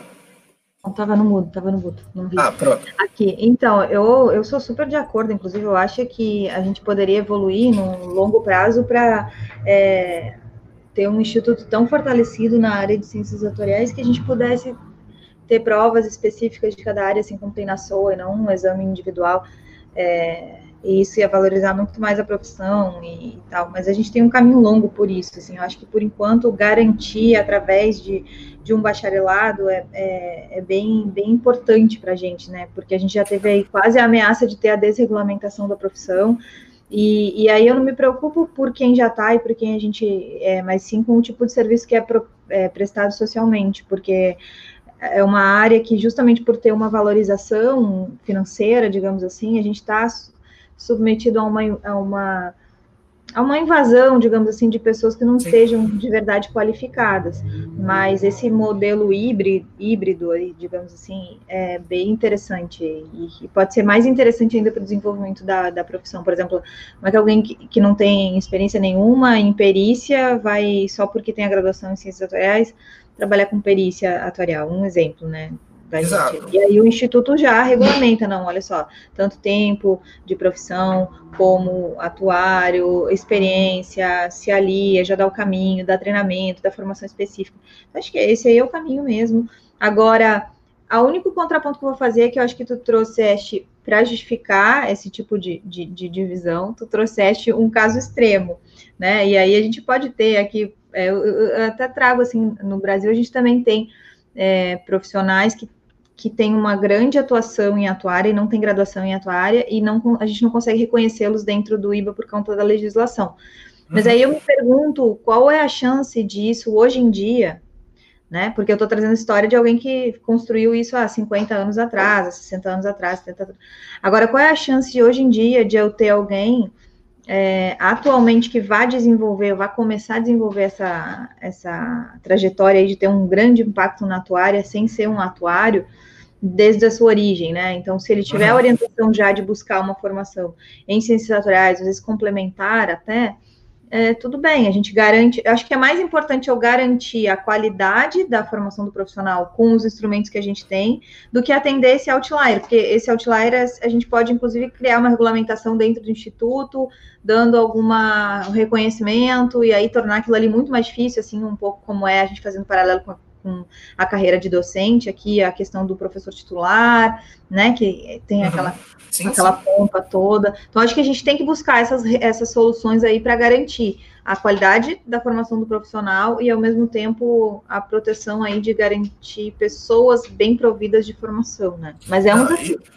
Exato, é, é o que eu digo, a gente tem é, vários. É, cada solução que a gente arruma, ela aponta outros problemas. Né? A gente precisa dessa necessidade para garantir a formação mínima, para não deixar que qualquer pessoa diga, ah, ok, eu vou estudar aqui, fiz contabilidade, fiz economia, vou fazer uma perícia atuarial, é só fazer um cálculo no Excel. Então, óbvio que a gente precisa ter essas restrições, entendeu? Mas, por exemplo, o, o cara que queria trabalhar com perícia, que já descobriu isso no meio da graduação, na graduação ele acaba não tendo uma uma liberdade, ele pode até fazer uma letiva ou outra. Mas se a gente pensasse mais na ideia de ter cursos mínimos e cursos especialistas, o cara podia ter ido lá para o direito, já saber que, como é que vai lidar com o tribunal e ter fazido, feito um estágio, entendeu? Eu digo, a gente precisa é, evoluir, e óbvio, esse caso que eu peguei foi um extremo para apontar, mas é, é, é, sempre a ideia, como você disse, ideia, vai ser raro a gente ter isso cada vez mais no futuro, né? Mas a gente tem que pensar que ser um profissional bom em uma área qualquer não é necessário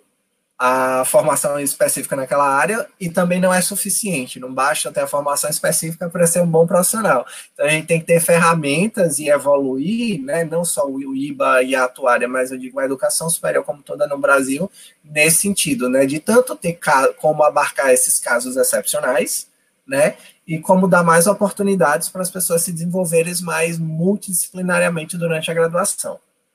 Mas enfim, vamos para frente a gente falou de ensino, né? Eu falei já a questão da avaliação do curso, e aí vai para a questão da pesquisa, né? Que é um outro grande eixo que muitos professores não atuaram. Eu acho que a gente acaba no Brasil, a gente ainda não é tão desenvolvido, né? A questão da pesquisa, né? A gente não tem pós-graduações, enfim, é uma área que dentro das universidades está caminhando ainda, né? Muitos professores que são da atuária acabam se envolvendo com pós-graduações de áreas correlatas, como a estatística, a demografia, por aí vai mais fazendo pesquisas de qualidade em atuária.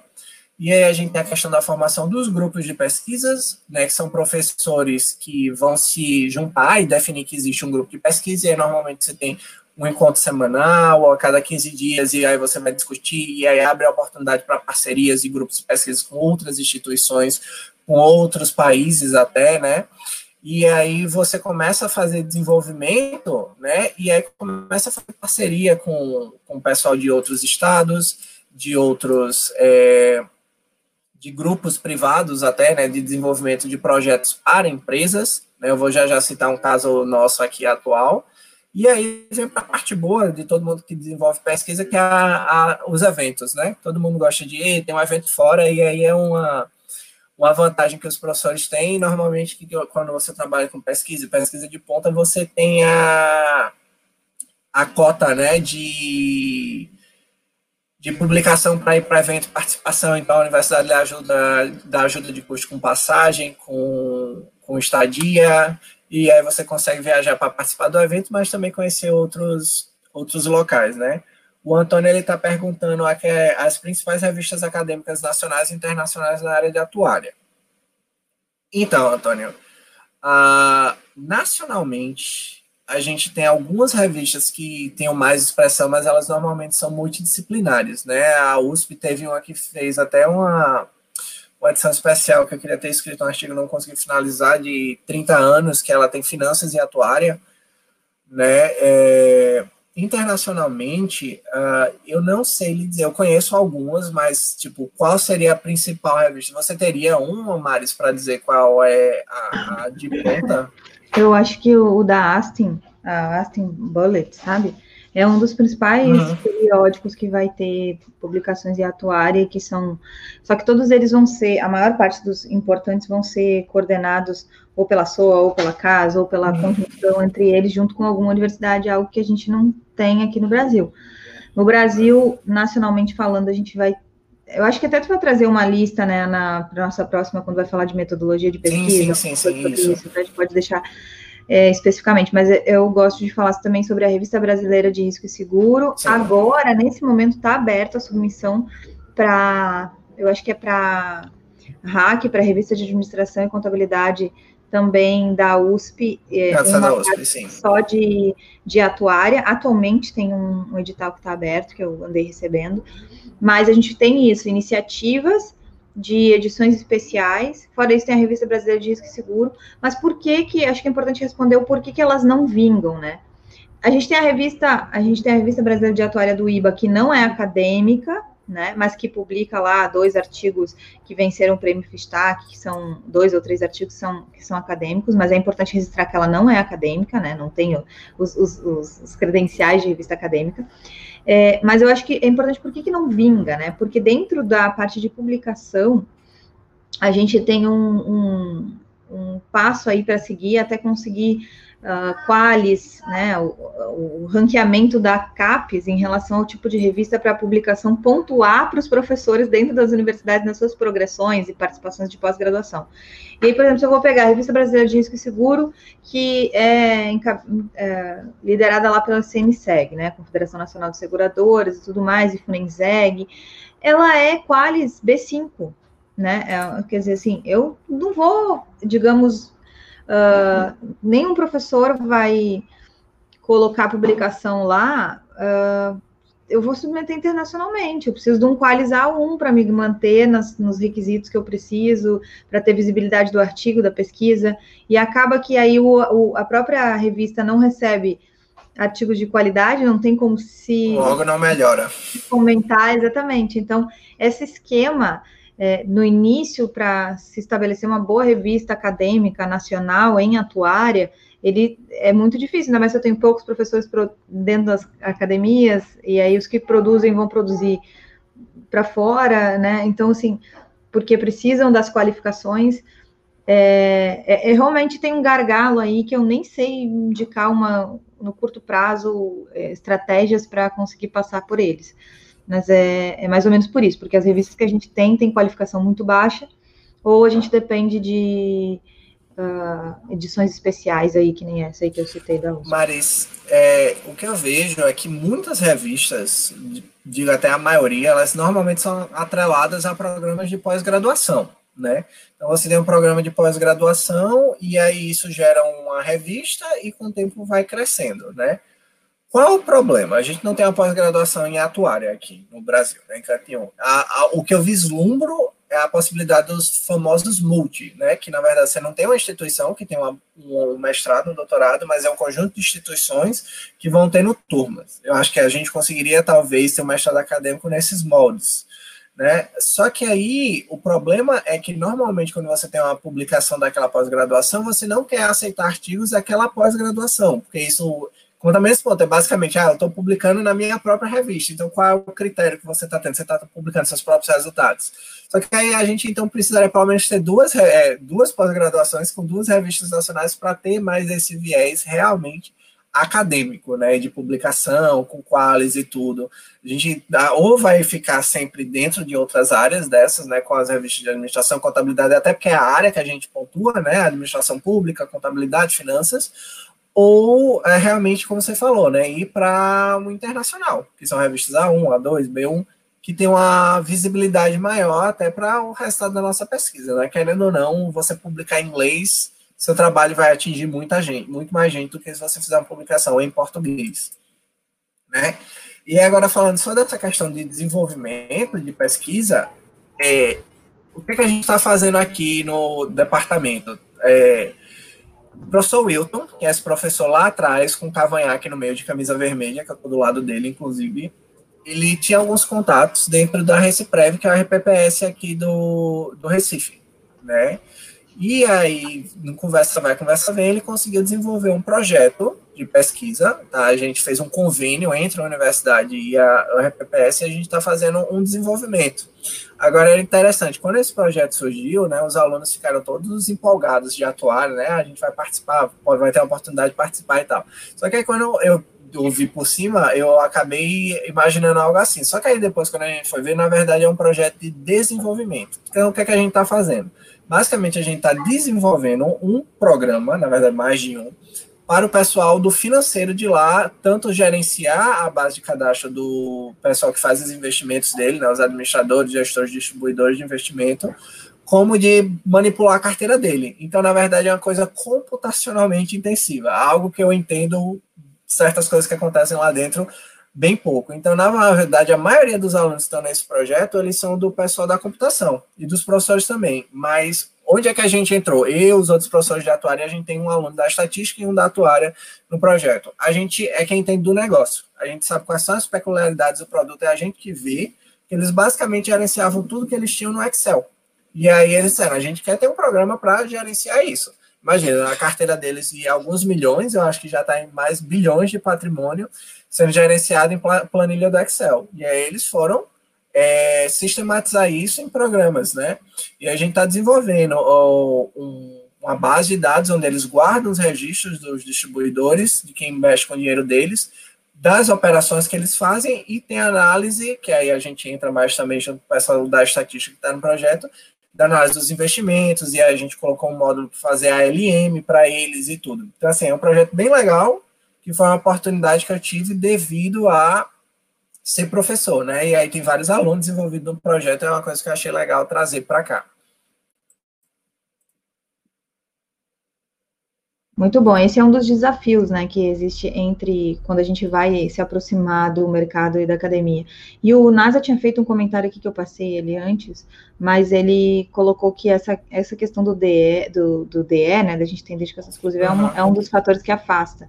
Mas aí existem as possibilidades, que esse exemplo aí que tu trouxeste em relação a, a projetos que possam vir a atender, é, cabe bem para mostrar que existem sim caminhos, né, para fazer isso. Não, exato. Aí é tanto a questão daquilo, né? Se o professor quiser, ele pode ficar realmente só dando aula, fazendo só o básico, como a gente conversou. Mas aí isso foi um professor que teve a iniciativa, que arrumou os contatos e fez toda a questão e desenvolveu todo esse projeto que envolve. Acho que a gente tem oito professores, tem nove alunos, tem outros servidores. Então essa equipe todinha aí fazendo esse desenvolvimento.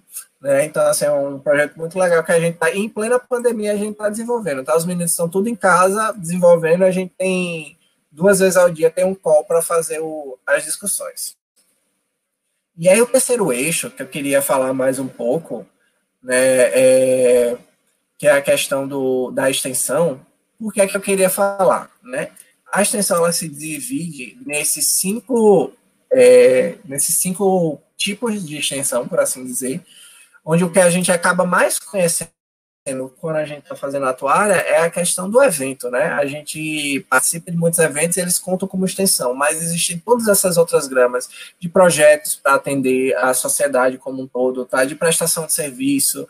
Ah, uma coisa que acontece muito, é, por exemplo, o pessoal de contábeis faz é ajudar na época do imposto de renda, no tirar dúvidas isso é uma forma de extensão. O pessoal do direito faz muito essa questão de ajudar em demandas judiciais, né? Os alunos.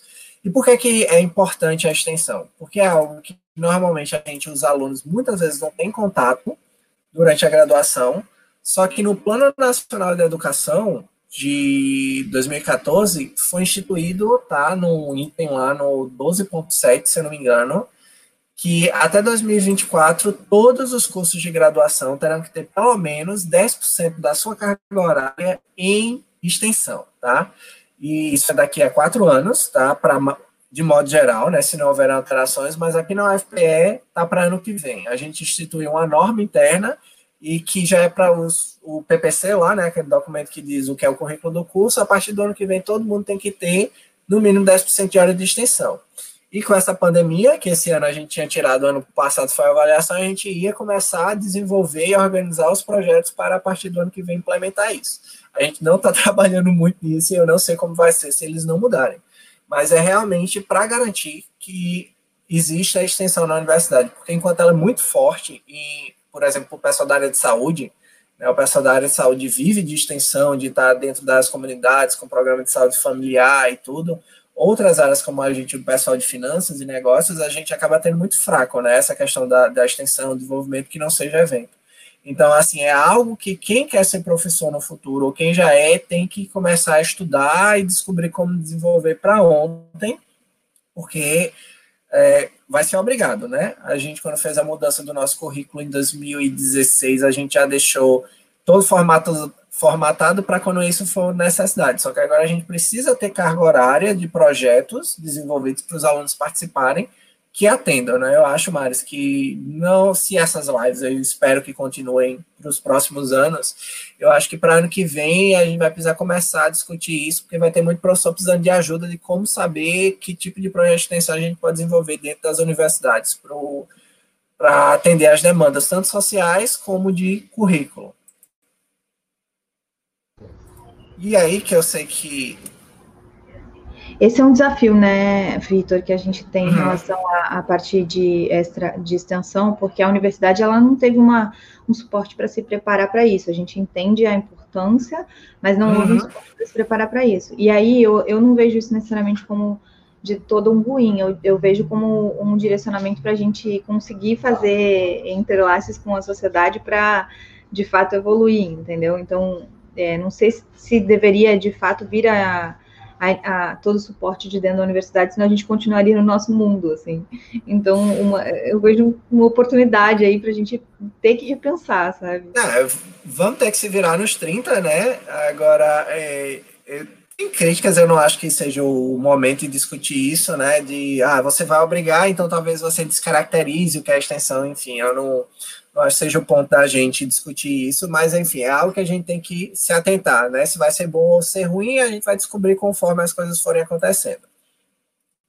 E aí, para é, tem a questão da gestão, né, que a gente abordou bastante, então vou só passar por cima, a gente já falou a questão de lidar com os alunos na coordenação, ou lidar com os professores no departamento, e aí você tem todos aqueles departamentos que convivem no mesmo ambiente, que é o centro, tendo que tomar decisões em conjuntos, como, por exemplo, a maior briga do departamento é os horários. A maior briga no, nas reuniões do centro são as salas de aula. Quem vai usar aqui sala de aula, né? Isso é uma briga. E aí você tem as pró-reitorias, né? Que são os setores especializados da universidade, que alguns lidam com extensão, outros com pesquisa, outros lidam com os alunos diretamente na né, parte acadêmica. E a reitoria coordenando tudo isso. E lembrando que encabeçando cada um desses centros, desse departamento, tanto pró-reitoria e reitoria, tem um professor. Né? Então, você vai aprender, se você for por esse caminho, na força bruta, a gestão pública. Como é que funciona questão de edital, você quer comprar para o seu departamento computadores novos para o laboratório. Então, como é que a gente faz uma licitação? Como é que a gente informa para as empresas da licitação? Como é que eu digo quais são os requisitos mínimos daqueles computadores? Você vai aprendendo tudo. Eu até não sabia de nada disso, né? Já tive que preparar edital, eu já tive que responder a demanda do Ministério Público, porque questionaram alguma coisa decisão da universidade e jogaram para mim, respondi aí para o Ministério o que é que eles querem saber, e por aí vai, né? É, se você disser que não é desafio por ter turmas diferentes todo semestre, você tem demandas que você nem sabia que era atribuição do professor, conforme a, a, a vida na universidade vai passando. Ô, Vitor, eu tenho duas histórias que antes até eu queria comentar sobre essa demanda de, de coordenação em departamento. Tem uma delas, logo quando eu entrei na universidade, que eu falei, nossa, o curso é noturno, por que, que a aula está sendo às sete e meia da manhã? Tem problema com um aluno que tem aula? Não deveria, o curso é noturno, tem que dar aula de noite. Aí o, o, o chefe do departamento falou, é verdade, professor, você tem razão na sua coordenação. É, então, vamos abrir uma disciplina de noite e você dá essa turma, tudo bem? você tem toda a razão, demanda de coordenação. Aí eu falei, tá, tudo bem, desde que nos próximos semestres a gente é, programe com o atual professor, que a gente troque o horário da disciplina para não sei o que, não sei o que, não sei o que, não sei o que, porque senão o Ministério Público, eu falei, tá bom, gente, olha, muitas vezes é dessa forma que as coisas se, se resolvem. E a outra sobre o Ministério Público teve um momento dessas é, essas, essas pesquisas de descentralização orçamentária que a gente tinha, inclusive, essa de, de planejamento de carreiras, otimização de carreiras, é, que a gente tinha viagens a Brasília, né? E aí para falar com o Ministério do Planejamento e fazer todas as, as, as projeções. E aí é, teve em algum momento que houve uma troca por demanda do Ministério de passagem aérea. Aí a passagem aérea tinha lá no requisito do projeto limites de gastos com passagem aérea, mas o Ministério mandou trocar a ida das pessoas para a gente trocou a ida das pessoas, e aí, sei lá, tinha um limite de dois mil reais uma passagem para a ida para Brasília. E aí a passagem custou 2.080.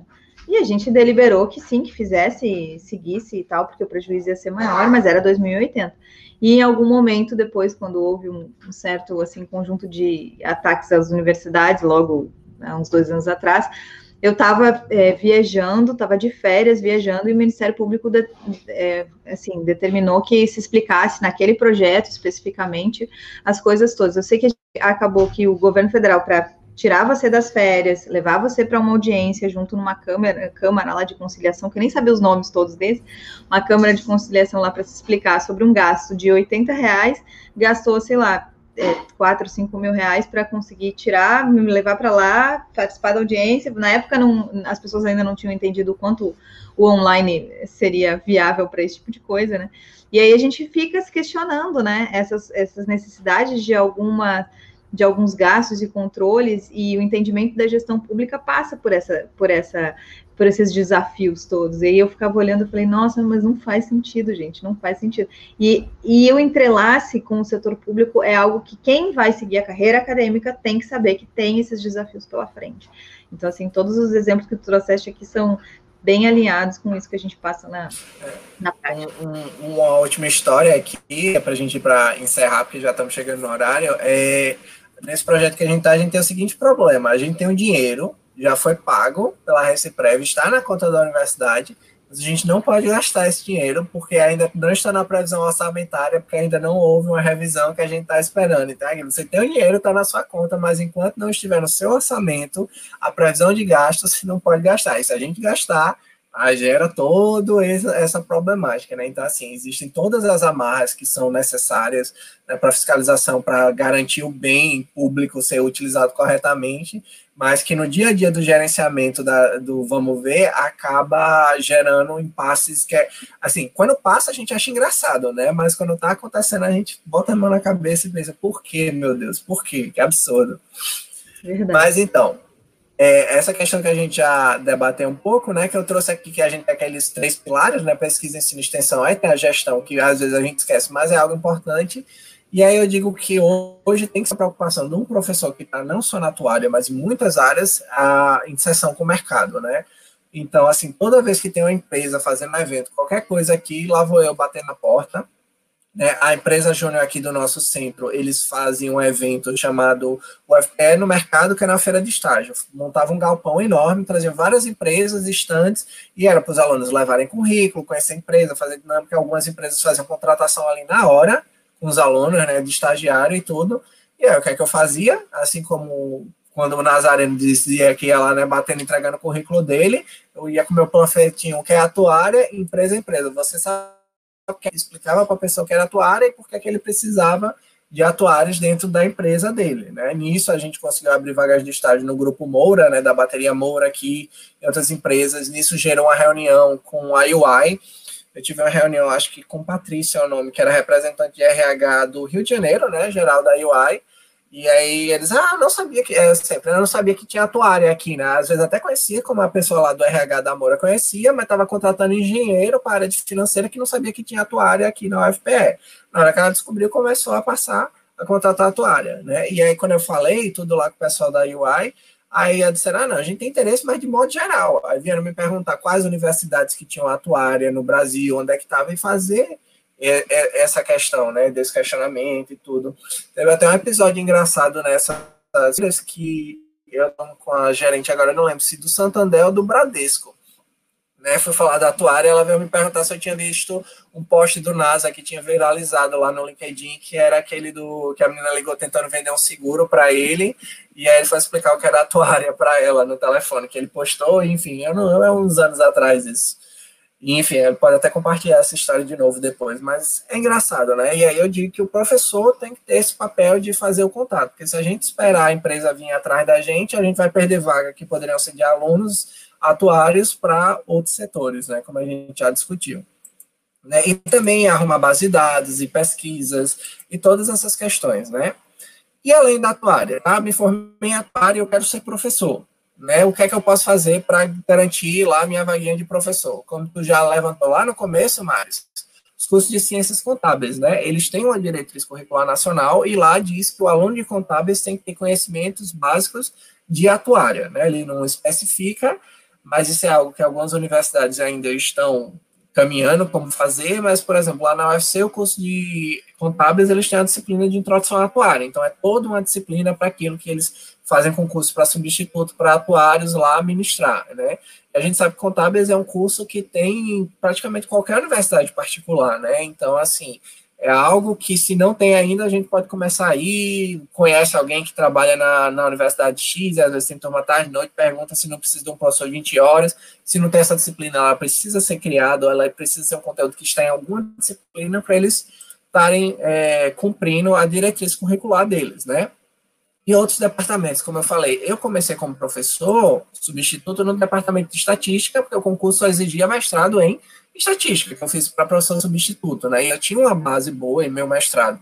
O colega que fez graduação e mestrado comigo, ele hoje é professor do departamento de estatística, porque ele fez o doutorado também em estatística, né? Então, assim, o atuário, ele pode trabalhar dando disciplinas sejam específicas como essa em contábeis ou disciplinas de áreas afins de acordo com a área que ele vai fazer uma pós-graduação, né? Eu mesmo já dei disciplinas de, da parte de estatística, né, como tenho essa formação, para o pessoal de contábeis aqui, né? Eles precisavam um professor para cobrir naquele semestre e eu cobri. Então, assim, não é porque eu me formei em atuária que eu tenho que ser professor só de atuária, naquelas coisas de atuária. Eu, até como professor particular, já dei aula de cálculo no período que eu passei desempregado. Então, assim, se você quer ser professor, né, você tem que ir atrás, né, a gente como bacharel não tem a questão da formação docente, então é começar a estudar, pesquisar o que é que precisa, né, e ir atrás, né, algo que é, é bem trabalhoso, é bem doido às vezes eu acho, mas é bem gratificante. Não tem como pensar em, em, atuar na docência sem buscar uma formação aí de metodologia de ensino. É muito importante. Uhum. E é, essa é uma dica muito, muito válida, assim, no momento que a gente está. Para quem quer seguir na área da, da docência, buscar as universidades particulares, dizerem, olha, vocês por acaso precisam de professores na área de ciências atuariais para parte de contabilidade, e aí se dispõe primeiro, eventualmente, a dar uma palestra num evento de extensão uhum. dessas universidades. E aí apresenta o que é ciências atuariais, quais são os pilares de gestão de risco, qual é o entendimento dos mercados, né, da parte inicial e tal. E aí vai adentrando essa área, fazendo conexões que permitam, eventualmente, daqui a pouco, um curso ter uma disciplina de você, como professor lá, atuário, dando a disciplina de introdução atuária. E muitas particulares não vão exigir mestrado, doutorado, não vão. Não. Você vai, vai é, se encaixar naquela quantidade que, no, no, na quantidade possível, né, de, de graduação. Uhum sem as pós-graduações, até porque quando você não tem essas pós-graduações, também a sua remuneração é um pouco menor. É, mas, de qualquer maneira, aquilo ali é válido para você profissionalmente também adquirir algum tipo de, de validação, de autoridade, enfim, são, é, é, é muito estratégico e é muito interessante a gente pensar no no ganha-ganha, né? Eu, eu, eu, auxilio o mercado, a universidade, a ter profissionais que têm acesso ao início do conceito, porque eles precisam ter. Ao mesmo tempo, eu me fortaleço, é, divulgando e, e, assumindo posições aí de importantes, né? Com a palestra, o professor e tudo mais. Então, é, é essencial, essa, essa estratégia é uma estratégia muito boa. Eu Vitor, eu coloquei aqui nos comentários, é, tem o, o, Leonardo, eu quero trazer aqui para a gente, ó, pós em atuária tem na URGS iniciada nesse semestre, após que tem na URGS, me corrija se eu estiver errada, Leonardo, mas ela é estrito senso, né, ou seja, ela não serve para quem vai querer dar aula em universidade, não é aquela, nossa conversa do latim no início da live, é, eu acho que ela não é lato, ela é, não é estrito senso, ela é lato senso, ou seja, é inclusive cabe dentro dessa aproximação com o mercado, porque a gente acaba trazendo bastante gente no mercado e é super importante para a universidade para mas eu não tenho certeza absoluta, tá? Então, se puder responder. Eu não, eu não conheço, mas, mas o que eu sempre digo para os alunos que às vezes perguntam é sobre especialização, eu digo, não procure a especialização em atuária. Você se formou em atuária e você vai trabalhar numa área X, está próximo do pessoal da auditoria, faça uma especialização em auditoria, faça especialização em controladoria. A especialização eu vejo ela como algo para você buscar conhecimentos além, né? Então, eu acho que uh, uma especialização em atuária, óbvio, depende do desenho, quais são as disciplinas, pode ter algo muito específico, por exemplo, para RPPS. Então, se você trabalha com isso, ou quer fazer consultoria para RPPS, então é algo bom para fazer. Mas se fosse uma geral de atuária, tá, eu já tive até conversas com o pessoal do Conselho Regional de Contabilidade aqui, sobre cursos de formação, né, da questão atuarial para contadores, e até já surgiu essa ventilação sobre um curso de especialização de atuária, exatamente para quem não era atuário, mas quem precisa, porque é contador que está trabalhando numa seguradora, que tem aos montes, ou tem relações. O cara é contador da prefeitura, ou o cara é contador do RPPS. Ele precisa de conhecimentos de atuário. Então, assim, existe essa demanda, né? Não avançou tanto essa discussão, que a gente tem muito contato aqui com o Conselho de Contábeis, mas, assim, eu acho que a especialização, normalmente você, eu apoio como toda, mas a especialização, principalmente, você conhecer coisas novas, né? Ou se especializar em algo muito específico. Exatamente. E nessa. Opa. Ai, peraí, só um segundo. Ai, saí aqui. Meu fone. Ah, eu achei que estava no mudo. Nessa linha tá. de. Nessa linha da gente pensar numa formação complementar, é, é importante a gente pensar, eventualmente, se você for seguir na mesma área, a outra dica que eu sempre dou é procure uma outra universidade, porque a chance de você ter aula mais ou menos com os mesmos professores que você teve na graduação e nessas essas especializações é muito grande. Então, às vezes, por exemplo, eu, eu, lá na URGS existe essa agora de atuária, mas existe uma outra de economia e finanças. Alguém que fez ciências atuariais na área de na área na URGS e vai fazer essa pós em, em economia e finanças, vai ter aula com os mesmos professores da economia, da graduação de economia ou do mestrado de lá. É, se você fez disciplinas extras ou com aqueles professores, eventualmente aquilo ali não vai te agregar tanto em conhecimento. Você vai ter o título, mas de verdade o que interessa é o conhecimento. Então, às vezes, trocar a universidade, fazendo uma exemplo lá, numa PUC da vida, alguma coisa, ah, mas é pago, eu tenho condições. Aí tem que avaliar, né? Tem condições, não tem condições, eu vou para o mestrado que eventualmente tem bolsa ou não vou. Tem que fazer todas essas avaliações, mas eventualmente até trocar de universidade, mesmo que você vá trocar de área, é importante também eventualmente trocar de universidade, é, acaba sendo bem bacana. Olha, eu concordo contigo 100%, Maris, nisso. É, é, o que o pessoal chama formado de casa, né, do quintal. Às vezes a pessoa faz na mesma área, graduação, mestrado e doutorado. Para mim, eu acho isso um negócio tão chato, você tá com as mesmas pessoas ali direto, aqueles 10 anos emendando tudo.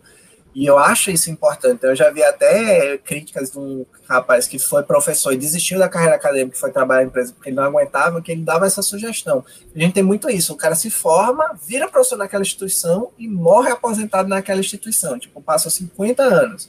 E aí ele defendia que as universidades poderiam ter sistemas, eu acho que no judiciário tem isso, de você não vai ser juiz naquela mesma comarca o resto da sua vida. A cada cinco anos você pode mudar.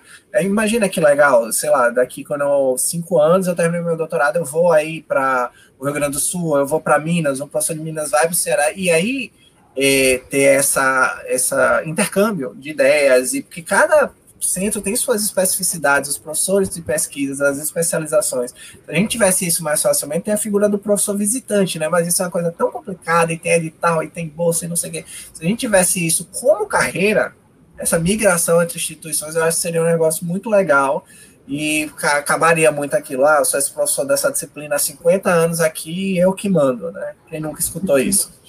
Exatamente. Vitor, muito obrigado pela tua participação. Ó, a gente tinha combinado aqui, vai bater, viu? Duas horas de live, é, é isso aí mesmo. A gente foi o atraso. é, foi o, eu brinquei que foi o trânsito na internet daqui de casa, para a gente como demorou um pouquinho para entrar. Eu vou apresentar aqui, eu botei nos comentários, a gente até conversou, é, o Vitor também participou dessa conversa comigo aí um final de semana inteiro trocando áudio sobre isso. É, eu coloquei lá nos comentários é, uma plataforma que é possível é, emitir certificados, digamos assim, das palestras de. Tem, do, tem dois conjuntos, na realidade já são três, mas tem dois conjuntos ali que estão com o link das palestras, de algumas palestras que tiveram de regime próprio de previdência social e outras de entidade fechada de previdência social, porque as pessoas, as alunos procuraram, porque é, gostariam de emitir certificados das web palestras, digamos assim. E aí eu, com muito cuidado, falei, olha, não sei, não sei se deve, não sei se não deve, não sei como é que é, essa coisa de certificado é complicado, mas a gente entende que muitas vezes alunos outras coisas e tal. E acabei viabilizando isso através de uma plataforma onde você entra lá, você tem um gasto por isso, né? É, remunera, porque é uma plataforma, enfim, que não, não, não, não tá nada ali, é, como é que é, hospedado de forma gratuita, não tem um custo, se não me engano, é 97 reais cada, cada conjunto ali de, de palestras. Você entra lá, você tem que assistir de novo. ah, mas eu já assisti no YouTube. Não, é, tem que assistir de novo, fazer o quê? Conhecimento duas vezes é muito bem-vindo. E no final tem um, um, questionário também baseado nas lives. Você vai lá e, e responde os questionários baseados nas lives. Se você precisa precisa desse certificado, dessa comprovação, então faça bom uso. É, é um centro de estudos especiais, um, a instituição que carimba lá, e, e, eu fiz, assinei e conversei com todas as pessoas que estavam aqui, fizeram as lives comigo para a gente poder viabilizar, se estavam de acordo, disponibilizar isso é, de forma, enfim, sem, sem serem remunerados por isso. É, os conteúdos continuam online aqui, então é só uma forma de viabilizar algo que foi pedido. Isso não significa que vai ser validado nas instituições, vai ser validado. Eu não sei como é que vai funcionar esse processo, o que, vai acontecer, a gente não se responsabiliza por isso. O que eu consegui é viabilizar. Se isso vai ser utilizado ou não, e se vai ser útil ou não, eu não sei, não é, não é, não é assim, não tenho, não tenho tanta disponibilidade de envolvimento com isso. Aí vamos adiante e a gente vai gerenciando o que vai acontecendo. Então vocês têm essa disponibilidade. Agora eu botei os links ali nos comentários para quem quiser ver. Mas tem que ver as palestras de novo, não adianta brigar comigo, tem que fazer questionário, não adianta brigar comigo, porque tem que, tem que, tem que, daí nessa hora, tipo, dá licença que a gente determina. tá? Mas aí a gente tem esse avanço aí. Eu vou mostrar também um pouquinho aqui, só rapidamente, que eu gosto sempre de, da gente poder falar uh, sobre o que, que a gente traz aqui, ó, o networking atuarial, então é esse nosso projeto que vocês estão tendo acesso aí todas as segundas-feiras e as quartas-feiras, o que a gente já conversou no início sobre conhecimento compartilhado, conteúdo atuarial, network atuarial e a criação de novas conexões aí. Esse projeto ele começou antes é, da pandemia, no início do ano, né, em janeiro, e criou uma proporção muito grande aí com a pandemia, e a gente tem todas as lives de julho aí marcada. Hoje a gente tem uma live extra, já teve a live aqui com, com o Vitor, mas eu quero mostrar as próximas. Ó. Na próxima quarta-feira a gente vai falar sobre CPA de perícia atuarial, depois a gente fala com outro professor, professor Luiz Carlos, é, vai falar sobre análise de sobrevivência e a mensuração de riscos, né, aplicada à mensuração de riscos, e também vai trazer alguns resultados de pesquisa, então essa coisa de que a universidade produz coisas e a gente não consegue comunicar sobre elas, a gente vai mostrar um pouquinho mais sobre isso. Depois a gente tem uma... Oi? Só observação, essa, essas coisas engraçadas da vida. O Luiz é professor da UFPB, mas eu conheci ele também como um aluno recém-formado fazendo concurso lá na UFPB. Fizemos os mesmos concursos lá, inclusive. Viu? A nossa vida ela evolui. Depois, Atuária gerando inovação e conectando soluções com a OptiHub e a Mirador. E a gente vai trazer esses dois atuários são excelentes, super articulados e tudo mais, tem uma visão estratégica de tudo envolvidos com a profissão, Giancarlo e o Thiago. E na primeira semana de agosto, ao meio-dia, a gente vai ter a Cris de novo aqui com a gente, o professor da UFRN, com o Marcos, falando sobre modelagem bayesiana de mortalidade para pequenas populações.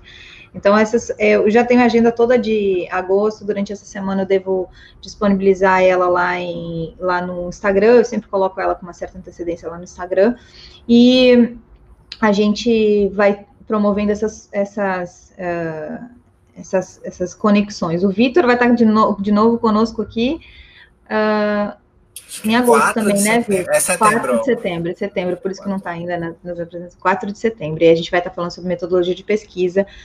E é isso, gente. Deixem um like no vídeo, por favor. Compartilhem com outras pessoas que precisam, que sempre têm essas perguntas de como é que faz para seguir na carreira. O Vitor separou todas as respostas que a gente, das perguntas que a gente mais ouve e, e, a gente vai com certeza conseguir amplificar a atuária e a profissão também de docência em atuária através desses, dessa propagação de conhecimentos. Muito obrigada, Vitor. Obrigado, Marius. Obrigado, pessoal, pela audiência.